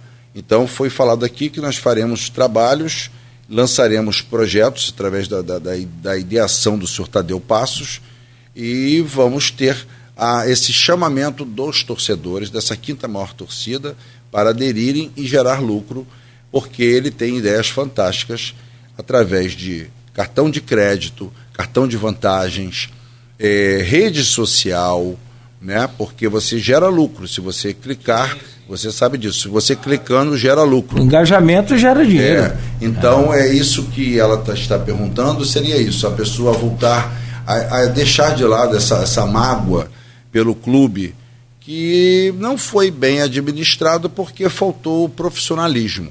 Tá? Da nossa parte vai ter. Tem até um jogador daí, da senhora, que tem uma ação judicial movida contra nós, por direito dele, obviamente, o senhor José Vitor, jovem, barba ruiva, um zagueiro, está ali na, num processo de avaliação conosco.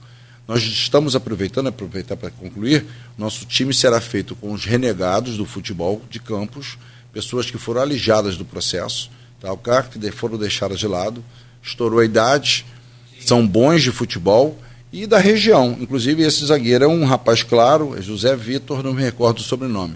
Mora em Bom Jesus e está fazendo, cursando educação física no IFE.